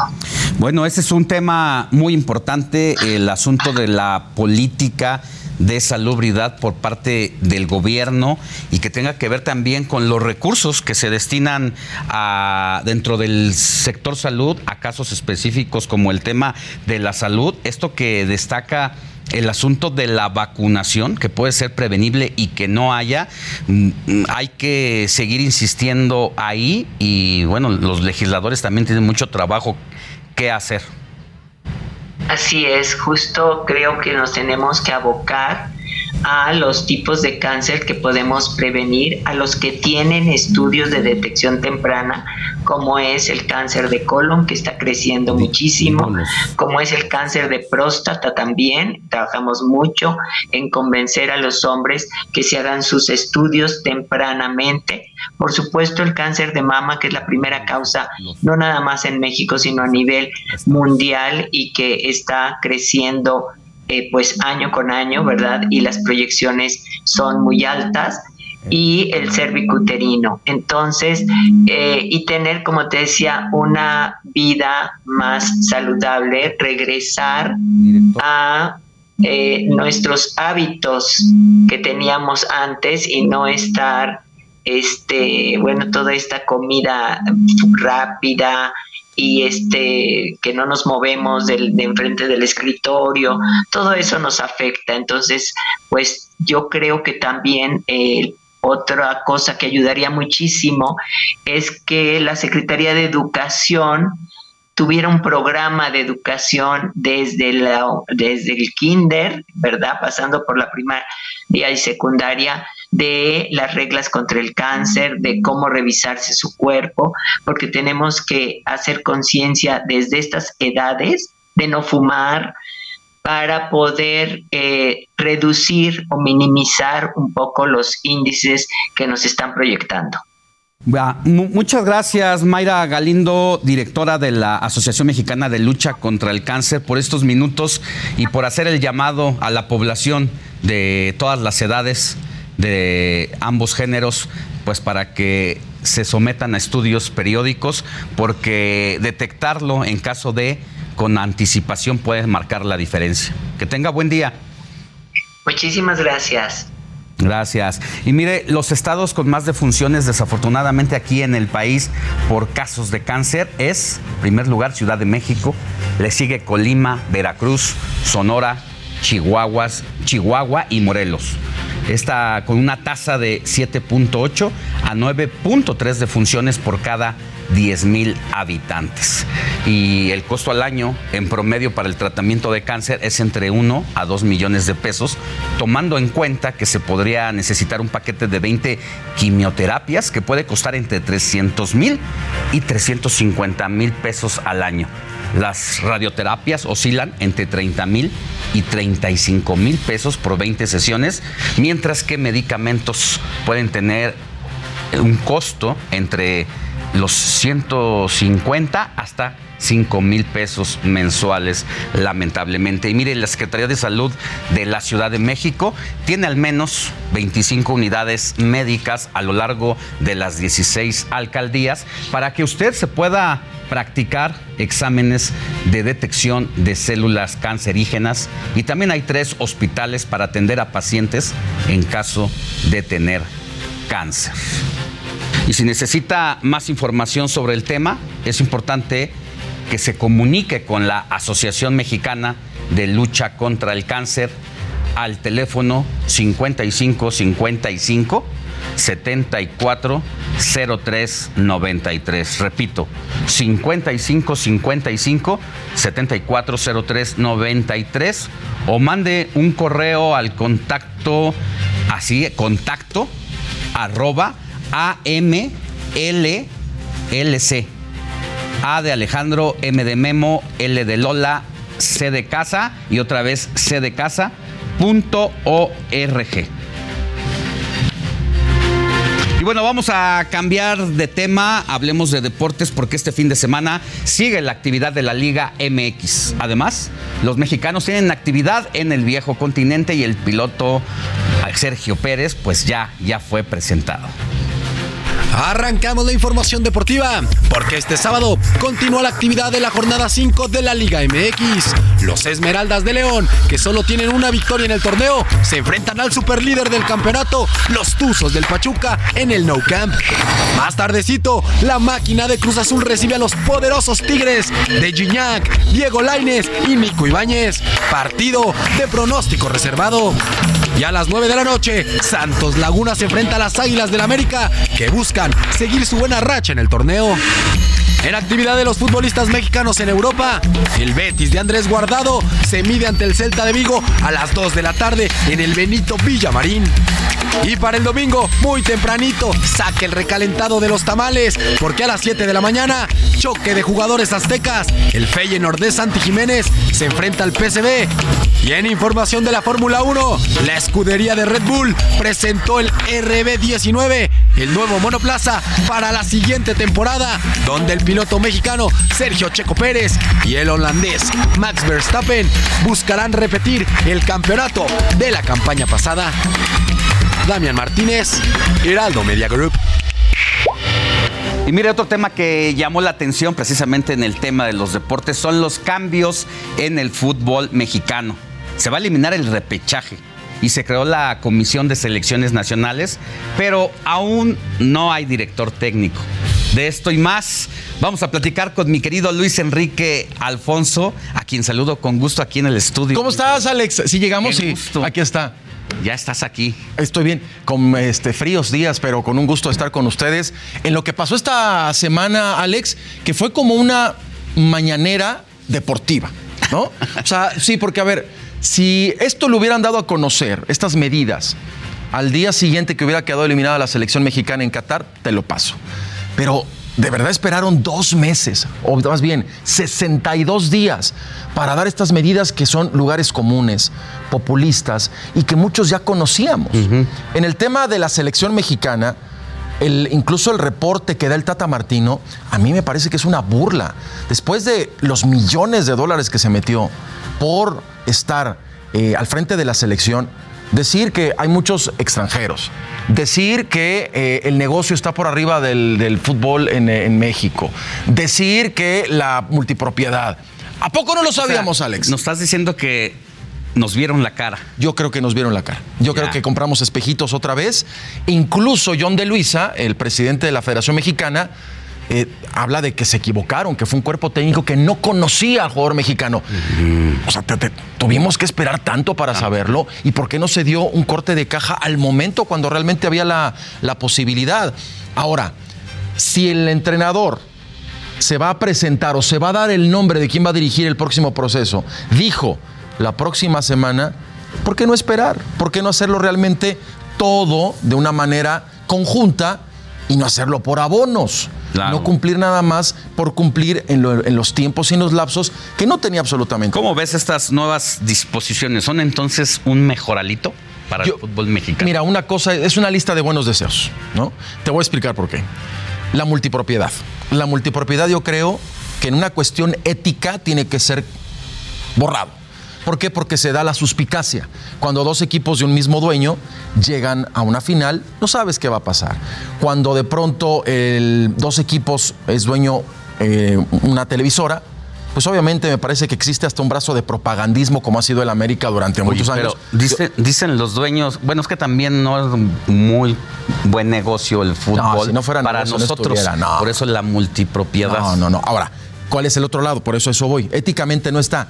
Pero si tú quitas a estos dueños, ¿quién, quién, quién le entra, Alejandro? ¿Quién le entra al negocio de fútbol?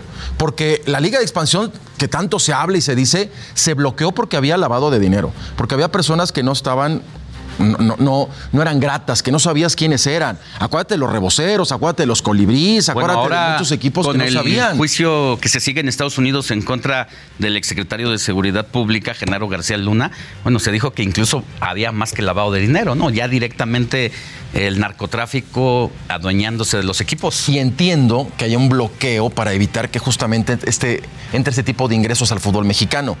Pero en la multipropiedad, yo creo que tendría que regularse porque no hay, no hay empresarios que estén levantando la mano con claridad financiera para realmente tomar un equipo de fútbol. Por eso te digo que yo creo que habría que realmente darnos un baño de sinceridad y entender hacia dónde va todo esto. Lo de eliminación de la temporada larga, con dos liguillas y un campeón por puntos, es populismo absoluto. O sea, quita validez a los que ganan cada seis meses, pero está la liguilla, pero al final va a haber otro campeón. O sea, que alguien me explique, hubo cantinflas ese día ahí. Oye, lo que no se discute y que creo que sería un temazo es el asunto de los salarios en el tema de los futbolistas.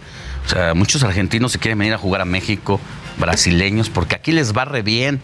E-, ese es otro tema, justamente em, de los números de extranjeros en nuestro país creo que nadie está en contra de que venga un jugador extranjero aquí. Pues si viene a aportar, si es mejor que el mexicano, adelante. El problema es justamente este tipo de cosas, que luego traen brasileños, por ejemplo, que no sabe si bailan samba o juegan fútbol, o argentinos que no, que no, más por ser brasileños ya claro, garantizan exactamente saben jugar. Y unos sueldos, Alejandro, que te dicen este tipo cuesta 6 millones de dólares.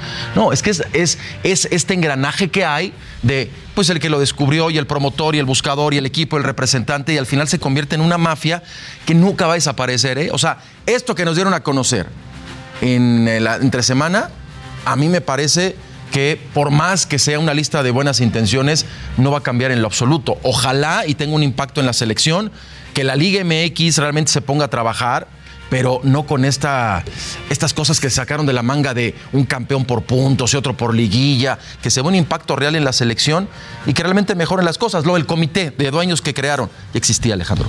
Lo que pasa es que no se daba a conocer en, el, bus pública y es un, son cotos de poder que están peleados. Grupo Pachuca, Orlegui, Televis, están totalmente separados. No hay unión, no están formados, no están alineados. Otra cosa que a mí me hubiera gustado ver ahí como uno de temas principales es meterle más fuerza, más punch al tema de la psicología del deporte para tanto al técnico como a los propios jugadores, porque hay muchos jugadores que son buenos, pero el pensamiento, la manera en que vemos las cosas en México, Está sí, un caso, por ejemplo, es Laines. Creo que Diego Laines cayó en un círculo de confort y dijo: Voy por la lana y regreso a Tigres caso de Orbelín Pineda que sigue en, el fútbol europeo. Sí, yo creo que es un tema, la, mentalidad en el deportista y en el futbolista mexicano son casos contados porque hay una gran calidad. Y decía hace rato Sergio Pérez y, han estado este, grandes deportistas en grandes disciplinas que saben lo que es el sacrificio y todo el trabajo que conlleva. Creo que el jugador mexicano está tan endiosado. Ya que sabe que donde esté le van a aplaudir. Oye, tenemos un minutito para televisión. Ajá. Porque nos eh, y radio, pero a ver, eh, vamos a hablar sobre la NFL rapidísimo y el tema de lo que es la industria del aguacate. ¿Te parece si vemos esto? El oro verde. A ver. El, eh, bueno, es que, a ver, ¿cuántas toneladas se consumen de aguacate al año? Eh, dicen que si se juntaran todas estas toneladas se llenaría el estadio Azteca. Sí, no, de acuerdo. A ver, incluso los eh, productores, que la mayoría está en Michoacán, los del aguacate, guardan este preciado producto para el Super Bowl porque es el fin de semana donde más se come aguacate en los Estados Unidos. Y es el, guacamole, como le llaman los vecinos, es el producto, pues, es el oro verde, como, como lo tienen catalogado, y es la materia prima principal para la botana, para degustar, para, para, dipear, como le dicen, ¿no? 140 mil toneladas. 140 mil toneladas. Heraldo Radio, la H se lee, se comparte, se ve y ahora también se escucha.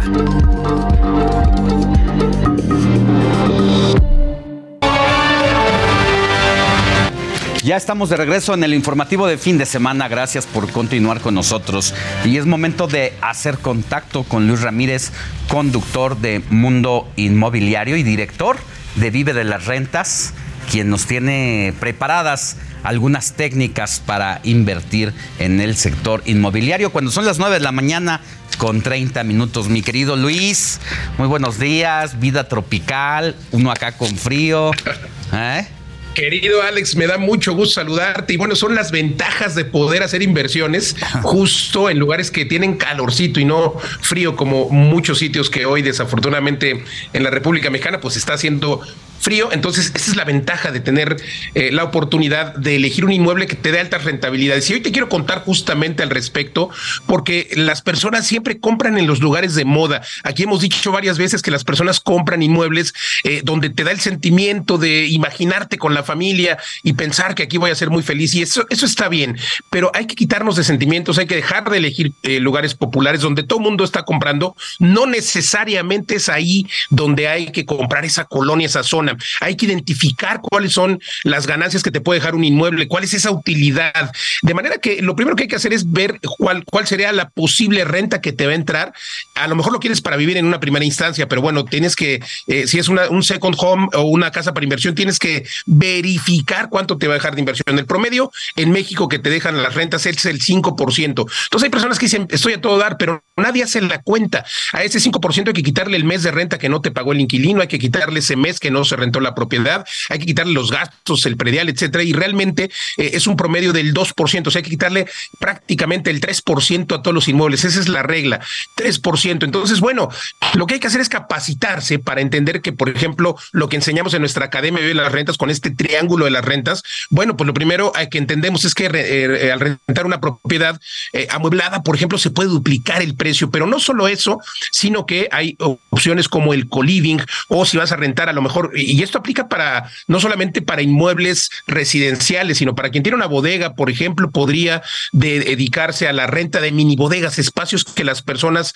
requieren precisamente eh, para guardar cosas, pero no solamente las personas, empresas, empresas de logística, empresas que reparten paquetes a domicilio y en fin, hay todos los proveedores que eh, justamente llevan sus productos estas empresas. Entonces hay una oportunidad increíble, querido Alex, eh, para poder tener esta visión objetiva respecto a los inmuebles y dejar de pensar que los inmuebles son solamente la zona de moda. Entonces, hay muchas formas de inversión, te decía bodegas, mini bodegas, pero también se puede invertir en lotes, en preventa, por supuesto. Y qué decir de comprar inmuebles, como digo en alguno de mis libros, inmuebles que se paguen solos, inmuebles que puedas financiar, apalancarte, por supuesto, de un crédito hipotecario y que ese crédito hipotecario pues se pague con las rentas que te pagan los inquilinos. Si, y si además todavía lograste tener este triángulo de las rentas en el que afortunadamente está recibiendo más de un 10% de rentabilidad neta, porque es lo que te puede dar las rentas intensivas, como le llamamos en mi empresa. Bueno, pues si tienes estas rentas intensivas, vas a poder pagar la mensualidad de la hipoteca y encima te va a poder quedar algo de cash flow todos los meses. Entonces, hay que entrenarse y justamente nosotros en, mi empresa, en vivelasrentas.com, les compartimos a través de la academia, tenemos un montón de masterclass gratis. Lo único que tienen que, que hacer es mandarme un mensaje a mis redes sociales o entrar a www.vivedelasrentas.com barra academia. Tenemos masterclass sin costo como el que tendremos este miércoles, pero fíjate, tendremos un evento único, querido Alexis, al que quiero invitarte, por supuesto, ojalá nos puedas acompañar y tu audiencia. Es un evento que se llama el Bootcamp Viverrent. Es, eh, hemos tenido un montón de entrenamientos durante todo el año, el año pasado, que hemos hecho con mucho gusto de manera online, pero será el único evento presencial que tendremos este 2023. ¿Dónde lo tendremos? Será en Tulum, un bootcamp del 24 al 27 de febrero que va a estar extraordinario. Ahí nos vemos en Tulum, estaremos de manera presencial compartiendo conferencias, pero como dice el nombre, el bootcamp con las botas en el campo, literal la traducción, pero bueno, estaremos ahí ensuciándonos los zapatos, conociendo proyectos, analizando inmuebles y aprendiendo estas técnicas de negocio. Ojalá que puedan invertir su tiempo, su tiempo en acompañarnos. A mí me encuentran si quieren mayor información en todos lados, Facebook, Twitter, Instagram, como Luis Ramírez, Mundo Inmobiliario. Mándenme un mensaje para invitarlos gracias a la, masterclass y recordar que aquí nos escuchamos hoy, querido Alex, en punto de las cuatro de la tarde. Mi programa eh, que ya llevamos seis años al aire, hoy a las cuatro de la tarde aquí por el Heraldo Mundo Inmobiliario y los jueves también 10 de la noche. Repito, mis redes sociales, Facebook, Instagram, eh, Twitter, mándenme un mensaje y les mando además un ebook sin costo. Me encuentran como Luis Ramírez, Mundo Inmobiliario. Alex, espero que la Ciudad de México tenga eh, este clima soleado. No, no, no, desafortunadamente hace frío todavía, pero bueno, por lo pronto nos escuchamos hoy a las 4 de la tarde en Mundo Inmobiliario en el 98.5 de FM en la Ciudad y Valle de México y en distintas frecuencias radiofónicas en todo el país. Te mando un abrazo, querido Luis. Abrazo doble, querido Alex. Ahí nos escuchamos. Gracias. Hasta pronto. Y es momento de ir con Paulina Greenham, quien nos presenta una nueva historia de Fundación Grupo Andrade. Fundación Grupo Andrade, nuestros niños y niñas nos necesitan, presenta.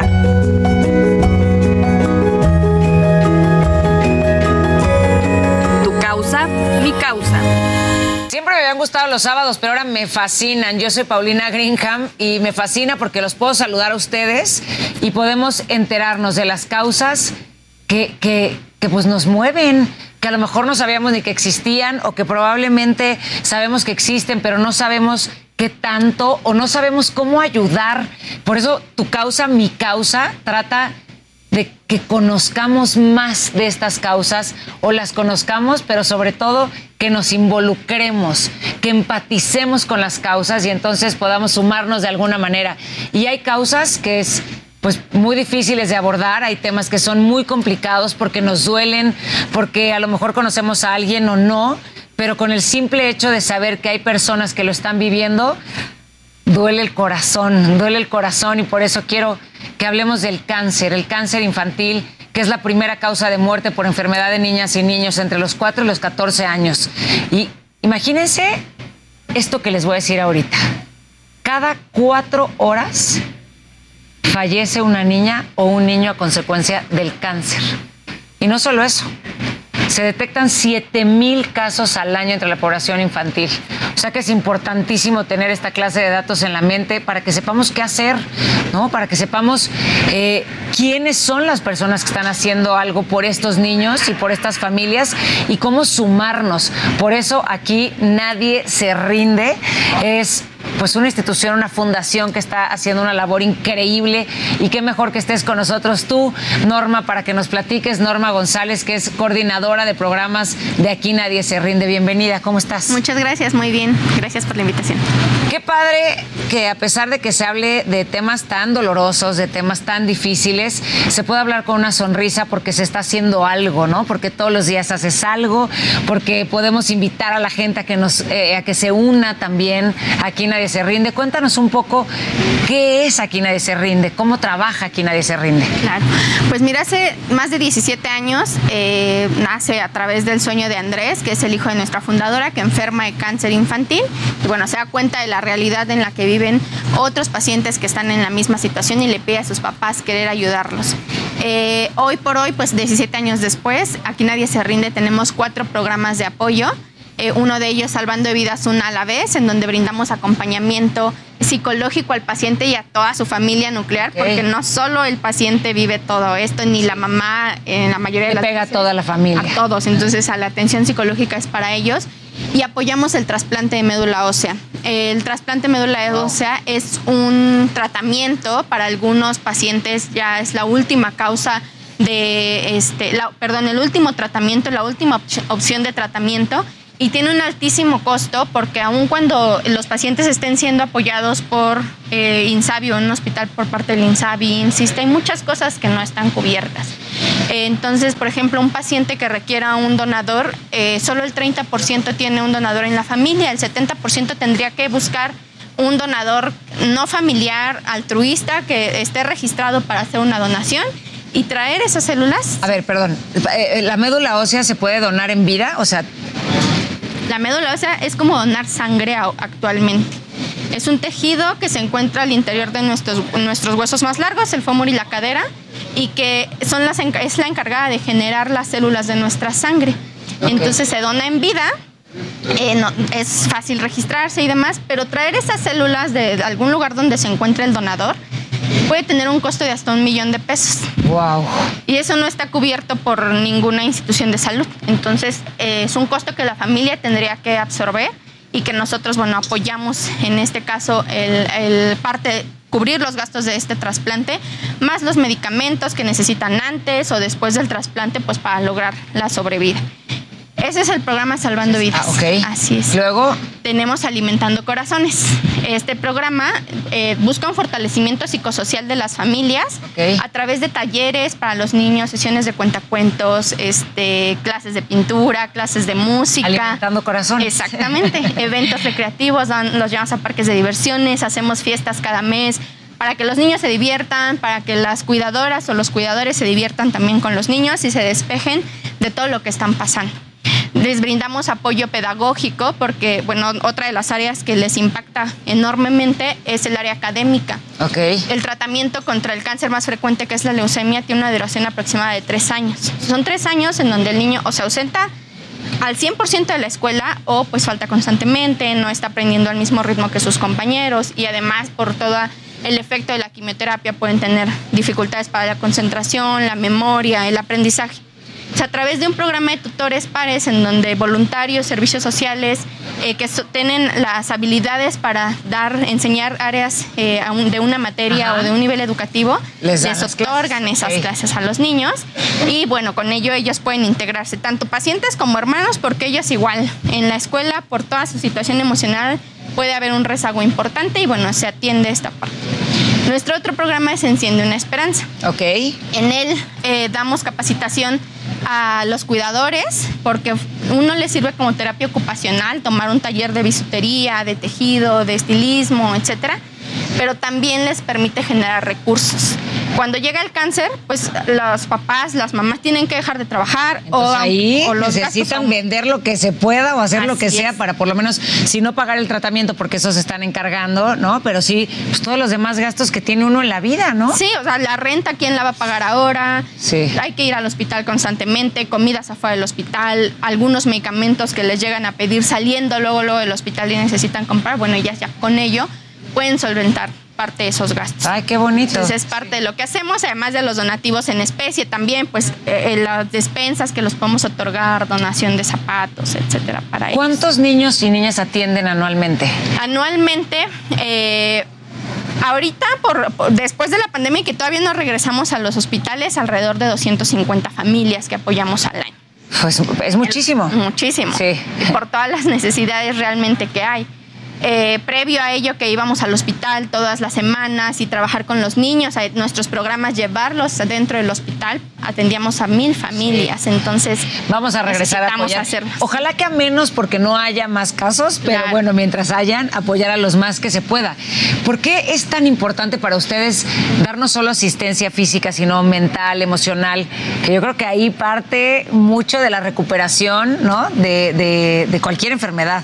Claro, el efecto los efectos psicosociales del cáncer, pues justo no solo es a la salud física, es a a su estado emocional, al, este, a su situación económica, a su situación académica. Entonces nosotros necesitamos fortalecer para poder mitigar esos efectos que va a tener a largo plazo el cáncer infantil o que puede tener el cáncer infantil, ¿no? Hemos visto casos de supervivientes que pues también tienen todavía ciertas dificultades para integrarse nuevamente a la etapa escolar, a la etapa familiar con la comunidad y por ello nosotros, para nosotros es importante atender este, en ese y mitigar todos estos efectos. ¿Las personas viven ahí?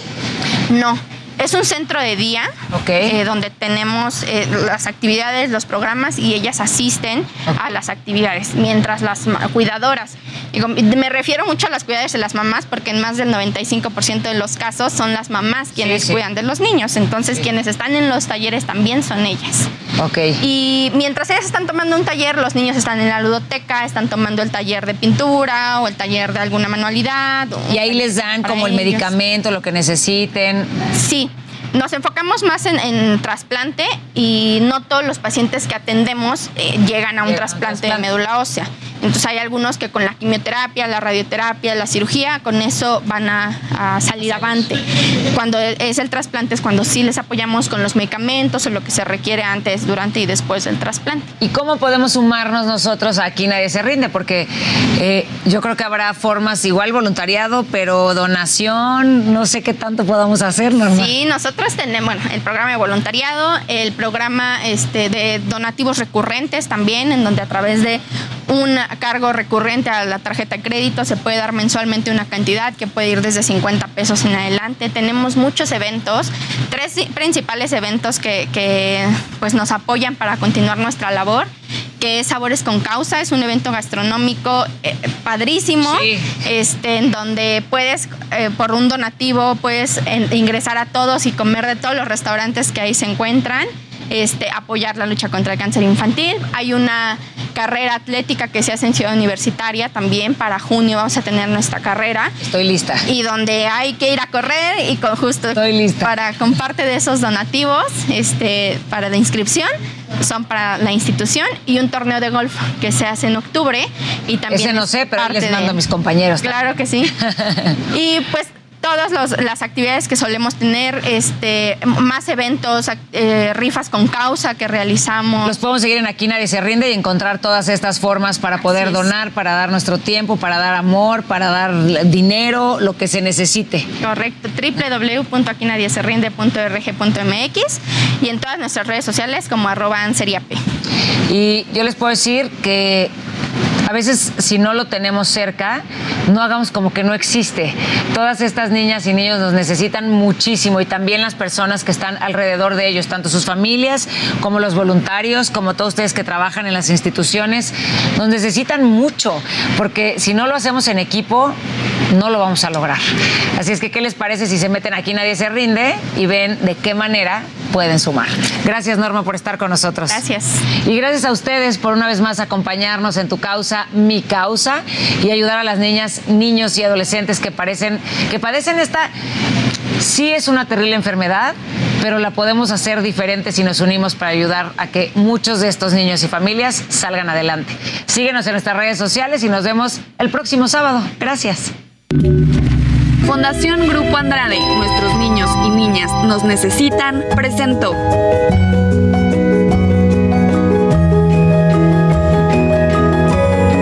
Tu causa, mi causa.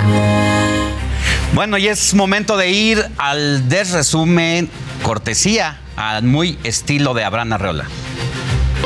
La semana siempre tiene información importante, pero en estos minutos te voy a platicar de todo lo contrario. Yo soy Abraham Arreola y ya comienza el desresumen informativo. ¡Épale! Crearon el primer robot Ada que ayudará con la polinización a las abejitas. El proyecto se llama Fairy y tiene ensamble de polímeros y es capaz de volar con el viento. Se controla y puede ser alimentada con la luz. También hicieron un robot píldora que podría cambiar el futuro de las Este es un microdispositivo blando de alto rendimiento que puede circular o dilatarse dentro de los vasos sanguíneos con fuerza magnética.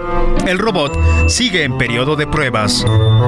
Fabricaron un robot de metal líquido parecido al personaje de Terminator 2. Los investigadores de la Universidad Carnegie Mellon en Pittsburgh usaron una matriz de galio, un metal que se funde a temperatura ambiente y fue enriquecido con neodimio, hierro y boro. De acuerdo con ellos, este material podría usarse para reparar circuitos, actuar como tornillo universal y hasta suministrar medicamentos. Hablemos de animales. En un zoológico de Luisiana, en Estados Unidos, se robaron docenas de monos. ¿Por qué?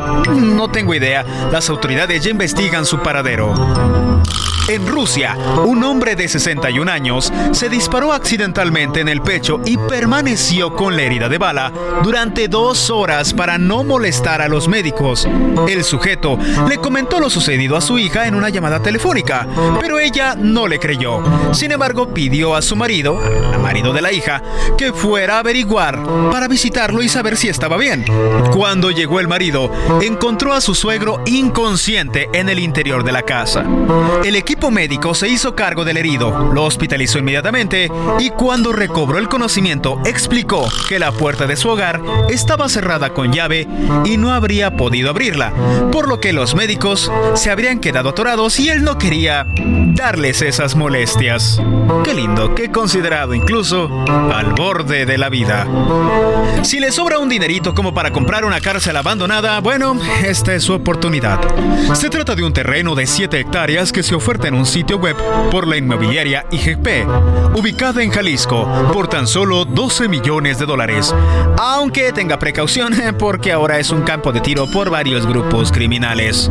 Ahora sí, ya estás bien informado, tienes todos los temas para que puedas ser el alma de la fiesta y jamás sufrir de tiempos incómodos. Yo soy Abraham Arriola y esto fue el Desresumen Informativo.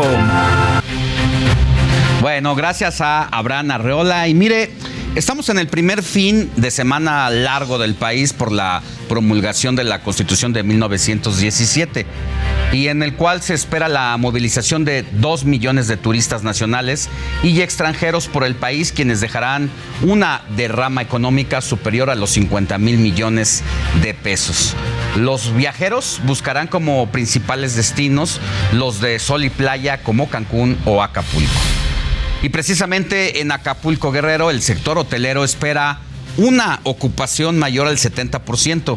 Carla Benítez, corresponsal, tú tienes más información. Muy buenos días. ¿Qué tal Alejandro? Buenos días a tu auditorio. Te comento que para este primer puente vacacional, Acapulco espera una ocupación hotelera general de hasta el 80% del 3 al 6 de febrero.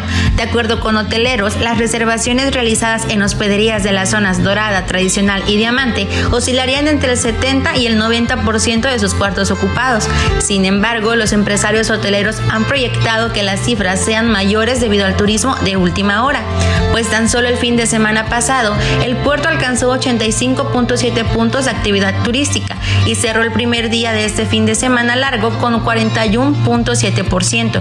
Cabe mencionar que las visitas de turistas extranjeros en el municipio también han repuntado debido al atraco de cruceros internacionales, pues en lo que va del año, siete navíos han anclado en esta terminal, lo que ha provocado en la ciudad que en los centros de negocios y restaurantes vuelvan a circular los dólares. Mi reporte desde Guerrero. Buenos días. Y bueno, regresamos a la Ciudad de México porque en la caseta México-Cuernavaca cientos de personas ya viajan para tomar sus vacaciones. Anoche fue un caos, pero ¿cómo están las cosas ahora? Alan Rodríguez, cuéntanos. Hola, ¿qué tal Alejandro? Amigos, muy buenos días. Como podemos observar esta mañana, ya tenemos un gran número de automovilistas, también de autobuses y de transportes de carga que se dirigen a los principales puntos de esta zona del país. Esta es la autopista México-Cuernavaca y estamos en estos momentos en la caseta de Tlalpan, en donde se registra hasta el momento la salida de 30 vehículos por minuto y la entrada de 10 unidades por minuto a la capital del país. Toma en consideración que el viaje desde esta zona hasta la zona de Acapulco se estarán pagando aproximadamente 770 pesos de casetas únicamente de ida y por esto también queremos recomendarle a todos nuestros amigos automovilistas y a los vacacionistas capitalinos que van a visitar estos puntos turísticos tanto del estado de Morelos como de la zona de Guerrero, pues que tomen mucha precaución en sus unidades, sus vehículos eh, no conduzcan con exceso de velocidad para para poder llegar con bien a su destino. Tome también en consideración bastante carga vehicular desde la zona de periférico. Es el reporte que tenemos. Excelente, gracias Alan, que tengas buen día. Continuamos al pendiente, excelente día. Oiga, le tengo información de última hora. Antes de irnos, le cuento que esta mañana explotó una pipa dentro de una estación de gasolina en Tula, Hidalgo. Al menos cinco vehículos se incendiaron de forma preliminar. Hasta este momento se reportan dos heridos. Para quienes nos siguen por radio, estamos viendo imágenes de una persona que graba a distancia, lo que pudiera ser unos 300 metros, el momento en que está eh, el estallido de la pipa y de pronto hay una conflagración más grande. Todavía no hay reportes si solamente fue la explosión de la pipa en sí o también alcanzó parte de la subestación de gasolina. Más adelante las autoridades están, estarán dando información al respecto. Hasta aquí, hasta aquí la información del fin de semana, en el informativo de fin de semana. Recuerde que usted y yo tenemos una cita el día de mañana, domingo, de 7 a 10 de la mañana, por el 98.5 de FM, porque la noticia no descansa. Éxito.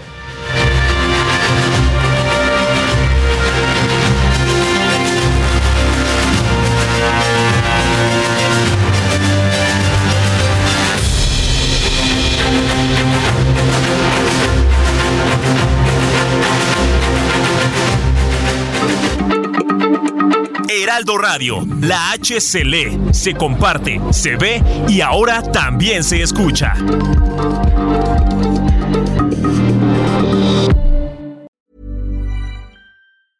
Planning for your next trip?